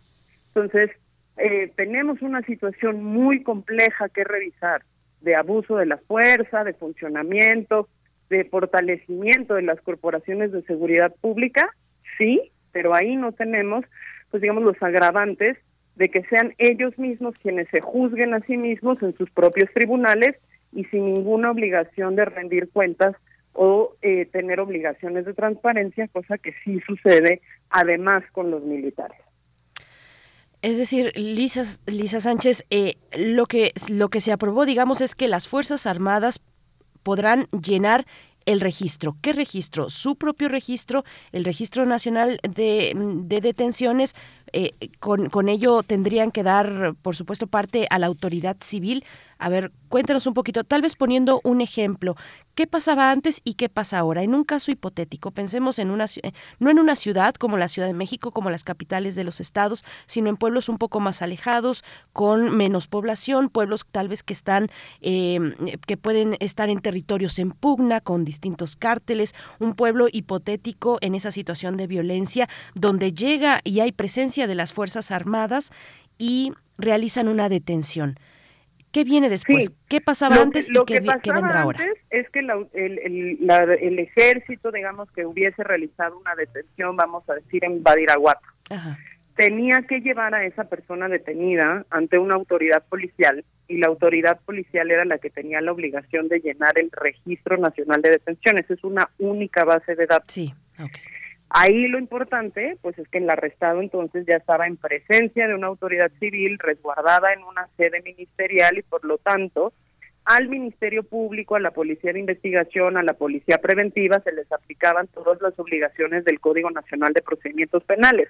¿Para qué? Pues para garantizar que esa detención hubiese sido legal, que se llamara un juez de control, que se le acusara y se le informara al imputado de qué estaba acusado y por qué estaba arrestado y entonces se pudiera activar también el derecho a la defensa de las personas. Hoy en día, de acuerdo a esta interpretación donde la Corte dice, ya no tienes que ir a una autoridad civil porque entiendo que como te dieron permiso de estar en las calles haciendo la de policía hasta el 2028, tú eres una autoridad de seguridad pública, pues lo que pasaría es que los militares podrían llenar el registro solos, el mismo registro nacional de detenciones, pero lo llenarían solos. Pues ¿qué pasa? Que ahí está abierta una potestad para que incluso lo llenen sin llevar al arrestado a eh, una sede civil, lo podrían resguardar en cuarteles militares, podrían retrasar su traslado a una autoridad ministerial y sabemos que es precisamente entre el arresto y la presentación de la persona arrestada ante la autoridad civil competente que suceden la mayor cantidad de casos de tortura, de confesiones forzadas, de violaciones al debido proceso, y eso no lo decimos nosotros, los que documentamos estos casos de derechos humanos, sino los datos del INEGI en la encuesta nacional de personas privadas de la libertad. Es ahí donde tenemos que poner el foco y lograr la supervisión tanto para los civiles como para los militares. Sí, lograr la supervisión, pero lo que entendí que comentabas, Estelisa, es que se iban a tribunales militares y eso el artículo ter- de 13 de la Constitución lo prohíbe. Los, tri- los todo Sí, lo que tiene pero- que ver, ¿no? Con la con las tribunales militares son asuntos militares, no son civiles. No puede Es haber correcto. tribunales mexicanos especiales Déjame para cualquier delito. de- una, a una precisión ahí, porque esa es otra de las cosas que seguramente vamos a platicar en este espacio más adelante. Una de las de las de los ocho casos de militarización que siguen pendientes en la Suprema Corte de Justicia es precisamente la reforma al Código Penal Militar que se pasó en el último año del sexenio Peña Nieto. Este es un caso que lleva más de seis años durmiendo en la Corte. Y efectivamente ese caso es importante porque aunque la Constitución prohíbe que se aplique el fuero militar cuando hay civiles involucrados, esa reforma expandió ese fuero militar y en los hechos sí está ocurriendo que incluso en aquellos casos en donde se violenta un civil, se esté llevando el seguimiento y la judicialización del asunto a tribunales militares. Por eso es necesario que la Corte liste ese asunto, emita una sentencia e interprete cuál es el verdadero límite del fuero militar en México. ¿Cuál es ese caso? Te digo que fueron las reformas que se hizo en el sexenio Peña Nieto al Código, Nac- eh, al Código de Procedimientos eh, Penales Militares y a otra ley. Eh, Lisa Sánchez, para evitar, bueno, en nuestro país, para evitar una, un caso de tortura, un caso de desaparición, por supuesto, eh, eh, una autoridad civil, un- una policía, eh, la policía de, de proximidad, bueno, la- las policías que tienen la capacidad de detener a alguien y presentarlo en flagrancia y, de- y presentarlo a un- ante un ministerio público, hay un lapso de tiempo entre que se da la detención y tiene que ser presentada la persona al, al ministerio público. ¿Qué pasa? ¿Qué pasa con las Fuerzas Armadas? Porque si las Fuerzas Armadas pues están haciendo, como le están haciendo, tareas de seguridad pública, eh, pues ¿qué, qué, qué- qué- digamos, a qué em, eh, reglas están obedeciendo y por qué hacerlo o en qué casos sí, en qué casos no, eh, con qué cuidado hacer una distinción entre qué es lo cómo actúan las policías civiles pues y las y- y las fuerzas militares. No sé si me expliqué Elisa. A ver cuéntanos Sí, a ver, en teoría todos tendrían que estar sujetos a las mismas disposiciones, que es la presentación inmediata de las personas y un plazo máximo de presentación ante la autoridad ministerial, de la misma manera que tendrían que observar las limitaciones a que no se puede presentar una persona arrestada en una jurisdicción y presentarlo ante la autoridad de otra jurisdicción. Es decir, si a mí me arrestan en Sinaloa, no me pueden presentar al Ministerio Público de Chihuahua. Eh, ¿Qué pasa en el tema de eh, los operativos permanentes contra la delincuencia organizada, que es eh, normalmente el marco en el que participan las Fuerzas Armadas en estas tareas de seguridad? Pues que se activan las excepciones de la ley de delincuencia organizada y entonces ahí también entramos en un problema porque se permite un régimen de excepción en donde las personas pueden estar incomunicadas por un lapso mayor de tiempo, en donde se amplía el plazo de presentación de las personas supuestamente acu- eh, acusadas de delincuencia organizada o en, o en flagrancia de delincuencia organizada y entonces lo que vemos son retrasos que muchas veces, y eso déjame dejarlo también muy claro, no solo se trata de salvaguardar los derechos humanos de las personas detenidas, también se trata de salvaguardar la solidez de los procesos penales. En muchos casos se terminan cayendo eh, las acusaciones y los procesos en tribunales porque las detenciones fueron ilegales o porque existió algún abuso de autoridad en el proceso del arresto y en el inter previo a su presentación ante una autoridad que ya formalmente acuse a la persona arrestada de un delito. Entonces, cuando decimos necesitamos todos esos controles para los civiles y para los militares, es también porque lo que se está pensando es que no podemos arriesgar que por ese tipo de incumplimientos procedimentales y legales, pues se sigan cayendo casos en el sistema penal. Cierto. Sí, es que es muy interesante porque la reforma de la ley que se publicó en el 2014, este, solamente pueden ser juzgados eh, civiles que estén eh, en vinculación con eh, militares eh, eh, en la comisión del delito, ¿no? Que este, que no sea un sujeto eh, que en una condición de civil, este, sea juzgado, sino que tiene que estar en vinculación, eso lo marca según se- el artículo 57, que es lo que considera los delitos contra la disciplina militar, que fue lo que aprobó la Suprema Corte, ¿no? Sí, pero seguimos hablando de, de otro caso pendiente en la Corte que tiene que ver justamente con cuáles son las limitaciones de los tribunales militares cuando hay una afectación a la vida o a la integridad de una persona civil en el marco de una operación militar. Que ese es, digamos, como lo que nosotros hemos llamado a la Corte a que traiga todos esos casos y los resuelva de una vez, porque a nadie efectivamente le conviene que mantengamos este sistema legal en donde ni a las instituciones de defensa y seguridad pública les queda claro qué pueden y no pueden hacer, ni al ciudadano le queda claro dónde se amplían sus vulnerabilidades dependiendo del tipo de autoridad con la que entra en contacto. Pues Lisa Sánchez, muchas gracias. Eh, un, un último comentario que viene por parte de, eh, bueno, de una sociedad civil que se ha organizado eh, en torno y, y como protesta y con muchas acciones en contra de la militarización, de los procesos de militarización. Eh, cuéntanos, pues, qué viene después de esta decisión de la Suprema Corte de Justicia. Pues viene justamente que, se, que sigamos observando el trabajo de la Corte, que se, que se listen todos los demás procesos. Nosotros lo que hicimos fue una solicitud de audiencias públicas para la discusión de los asuntos que siguen pendientes.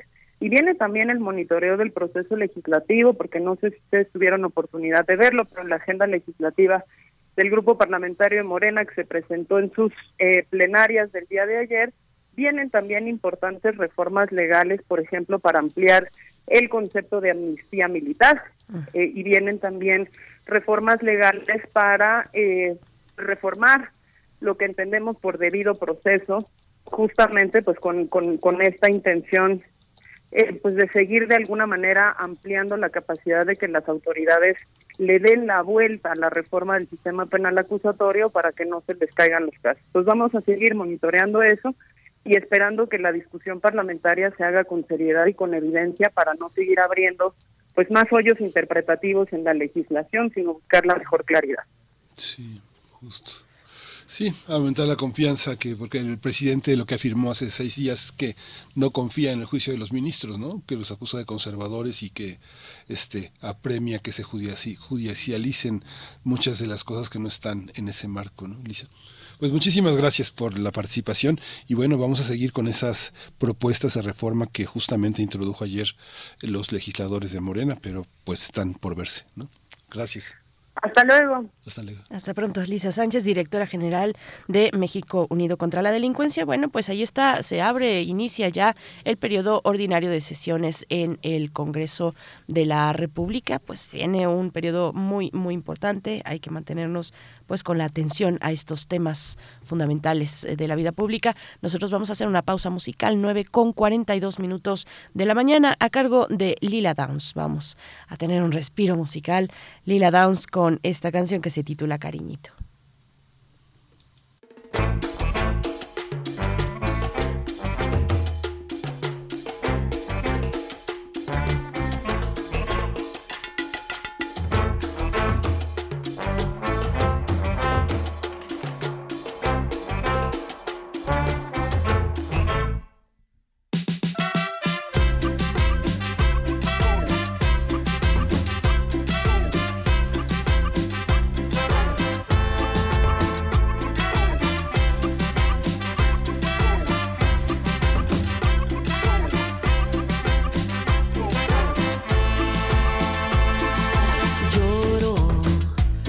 Por quererte,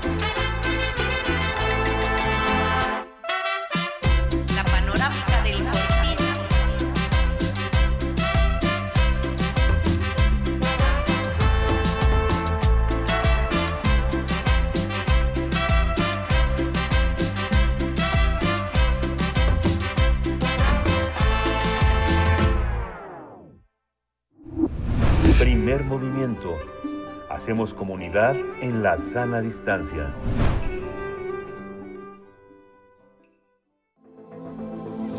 El crisol de la química. Le damos la bienvenida al doctor Plinio Sosa, académico de la Facultad de Química. Saludos a la Facultad de Química si nos están sintonizando por allá. Y bueno, el doctor Plinio Sosa también dedicado, además de la docencia, a la divulgación científica como en este espacio. Y hoy para hablar de el magma, nuestra ceguera y la indiferencia de las partículas químicas. Doctor Plinio Sosa, ¿cómo estás? Buenos días. Te saludamos Miguel Ángel Quemain, Berenice Camacho, todo el equipo. ¿Cómo te encuentras? Buenos días, Bere, Miguel Ángel, buenos días. Doctor Plidio, buenos días. El magma es el material del que están hechas todas las rocas ígneas. Desde el punto de vista de la química, es una mezcla, porque no se trata de una sola sustancia, sino de muchas mezcladas. El magma, el magma existe como tal a temperaturas muy elevadas. Básicamente consiste en roca fundida, o sea, principalmente es un líquido. ¿sí? Sin embargo, también contiene sustancias sólidas y sustancias gaseosas. Es decir, el magma es un material que presenta los tres estados de la materia simultáneamente.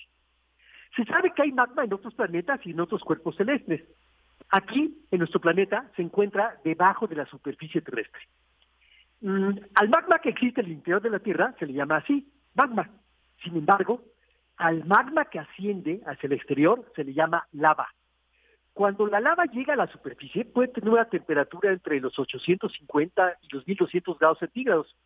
A pesar de su enorme viscosidad, 100 mil veces mayor que la del agua, puede recorrer largas distancias antes de enfriarse y solidificarse. Esto ocurre así porque, al contacto con el aire, la lava desarrolla rápidamente una costa sólida que impide que la lava líquida restante, la que queda debajo, se enfríe.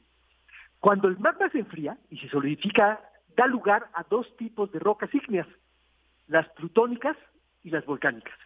Las plutónicas son las que se forman a gran profundidad a partir de un enfriamiento lento del magma. El granito, por ejemplo, el gabro, la chinita, son ejemplos de rocas plutónicas. Las volcánicas son las que se forman sobre la superficie terrestre al enfriarse la lava. Dos ejemplos conocidos son el basalto y la riolita. Un poquito de etimología. La palabra magma viene del griego antiguo y significa ungüento espeso. La palabra italiana lava probablemente se deriva del latín laves, que significa caída o deslizamiento. La intención de esta palabra sería algo así como lo que cae o lo que se desliza por la ladera del volcán. El término fue usado por primera vez en 1737 por Francesco Serao en un breve relato que él hizo sobre la erupción del Vesubio. Dada la profundidad a la que se encuentran las rocas plutónicas, pues escogió que, como adjetivo, uno que hiciera referencia a Plutón, el dios romano del inframundo. Los gases disueltos en el magma son principalmente vapor de agua y dióxido de carbono. Sin embargo, la mayor parte de las sustancias del magma son silicatos. Debido a que muchas de las propiedades de un magma, la viscosidad y la temperatura, por ejemplo, tienen relación con el tipo de silicatos, los magmas se clasifican en dos grandes categorías, los mágicos y los félsicos. Los magmas mágicos contienen silicatos de magnesio y hierro, mientras que los félsicos contienen feldespatos y silicatos de sodio y potasio. ¿Por qué puede haber sólidos, líquidos y gases ¿no? en las sustancias? Bueno, eso es porque las sustancias no son una pasta continua de materia, sino que están conformadas por partículas y esas partículas se están moviendo. En el estado gaseoso, las partículas están muy lejos unas de otras y se mueven a gran velocidad. En el estado sólido, la distancia entre las partículas es casi mínima y las partículas no se mueven de su lugar, solo vibran, pero no se trasladan. El estado líquido, el de medio digamos, se parece al sólido en el sentido de que la distancia entre las partículas es mínima, pero se parece al estado gaseoso en que las partículas se están moviendo a gran velocidad. En el estado sólido las partículas se atraen tanto entre sí que prácticamente no se mueven. En el líquido también están muy atraídas unas con otras, pero sí se pueden mover. Cuando una se mueve en cierta dirección, jala a todas las demás detrás de ellas. Fluyen. Si una sola molécula de agua se desprende de la hoja, todas las demás que forman la gota de rocío se desploman detrás de ella. Una última reflexión. Nuestros ojos son muy buenos para ver las cosas grandes, pero somos absolutamente ciegos para ver las cosas chiquitas. Por eso nos cuesta trabajo entender que detrás de los terribles huracanes, maremotos y terremotos, no hay otra cosa más que unas innumerables e insensibles partículas moviéndose, jalándose, empujándose, chocando entre sí e intercambiando partes. Ensimismadas, ciegas también, totalmente ajenas a nuestras pequeñas pasiones, esperanzas y preocupaciones. Pues entenderlo es el camino a la paz y a la tranquilidad y a la felicidad y no enredarse con, con otras suposiciones, eh, saber que ahí están sin ninguna otra inte- intención más que ser y obedecer sus propias reglas. Eh, doctor Pino Sosa, pues qué interesante y ahora también pensando en toda, bueno, en esta investigación que salió sobre el centro de la Tierra, sobre el núcleo de la Tierra, Claro. sobre las- el, el movimiento de rotación que tiene con respecto el, man- el, el manto, el núcleo duro con respecto al blando, bueno, pues eh, viene muy al caso pensar eh, en, en esto y en el magma y cómo nos estás eh, pues planteando esta cuestión, Plinio Sosa. Sí, claro que sí, exactamente. Pues muchísimas gracias, doctor Plinio Sosa. Pues seguimos, nos encontramos el próximo miércoles. Nos encontramos el próximo miércoles. Gracias, doctor. Gracias, hasta pronto. Y saludos, saludos a los alumnos del doctor Plinio Sosa, a las, los y les alumnos del doctor Plinio Sosa por allá en la Facultad de Química. Pues bueno, Miguel Ángel, porque ya empezó el semestre, ahora sí, en todas las facultades, en todas las escuelas.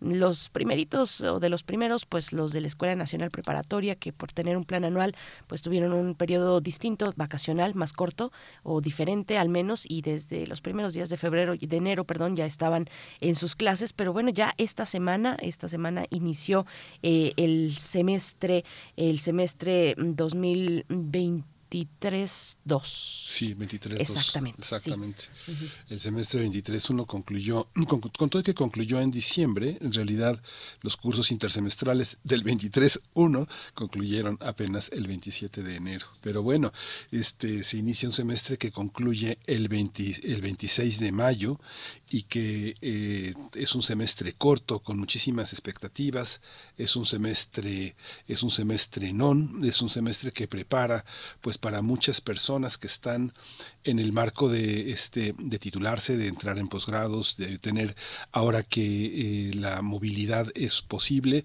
ya se activaron los programas de apoyo para los alumnos que quieren hacer estancias de uno a tres meses eh, fuera del país, eh, tener intercambios.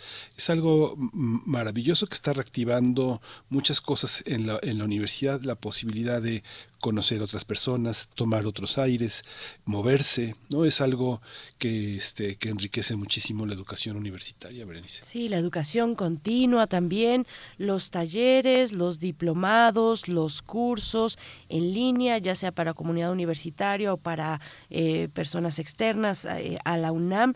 Y, y esta parte de la movilidad, qué interesante porque estuvimos y qué importante ya llegar a este punto después de que estuvimos pues en el encierro, en la distancia, en la imposibilidad de realizar intercambios.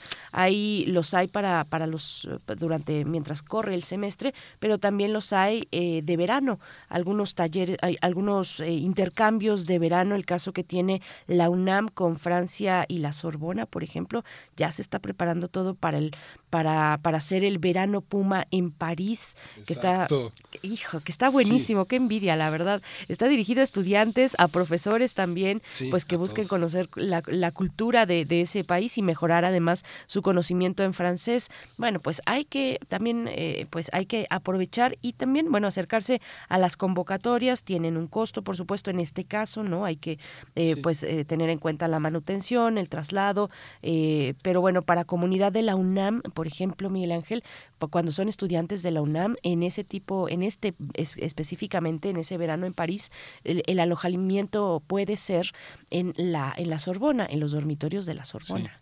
que son muy, muy, muy modestos, pero no importa. Cuando se No, llega a dormir, cuando se tienen bibliotecas, espacios públicos, filmotecas, este, este, dormir, dormir es lo de menos. Pero para mucha gente que tiene a sus hijos en la, en la prepa, en el CCH, pues es una experiencia fuerte este, que se vayan, porque después de tanto tiempo de encierro ha sido como difícil, incluso hasta salir a la calle, ¿no?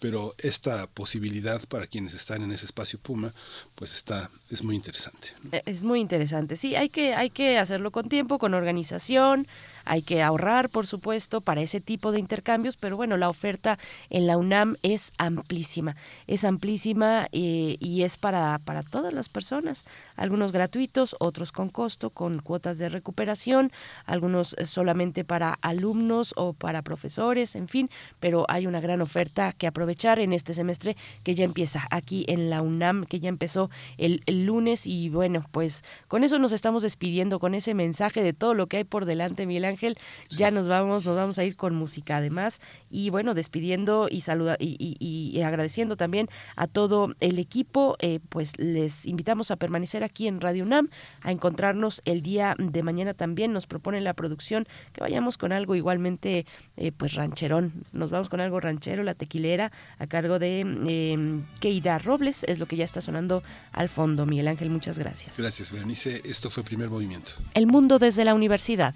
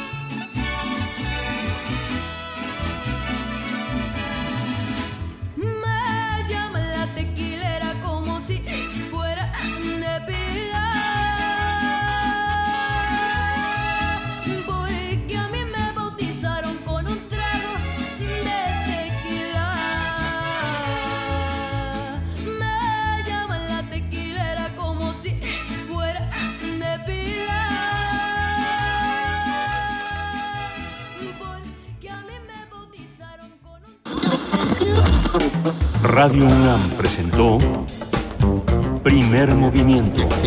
El mundo desde la universidad. Con Berenice Camacho y Miguel Ángel Gemain en la conducción. Rodrigo Aguilar y Violeta Berber, producción. Antonio Quijano y Patricia Zavala, noticias. Miriam Trejo, coordinación de invitados. Tamara Quirós, redes sociales. Arturo González, operación técnica. Locución, Tessa Uribe y Juan Staca. Quédate en sintonía con Radio UNAM. Experiencia sonora.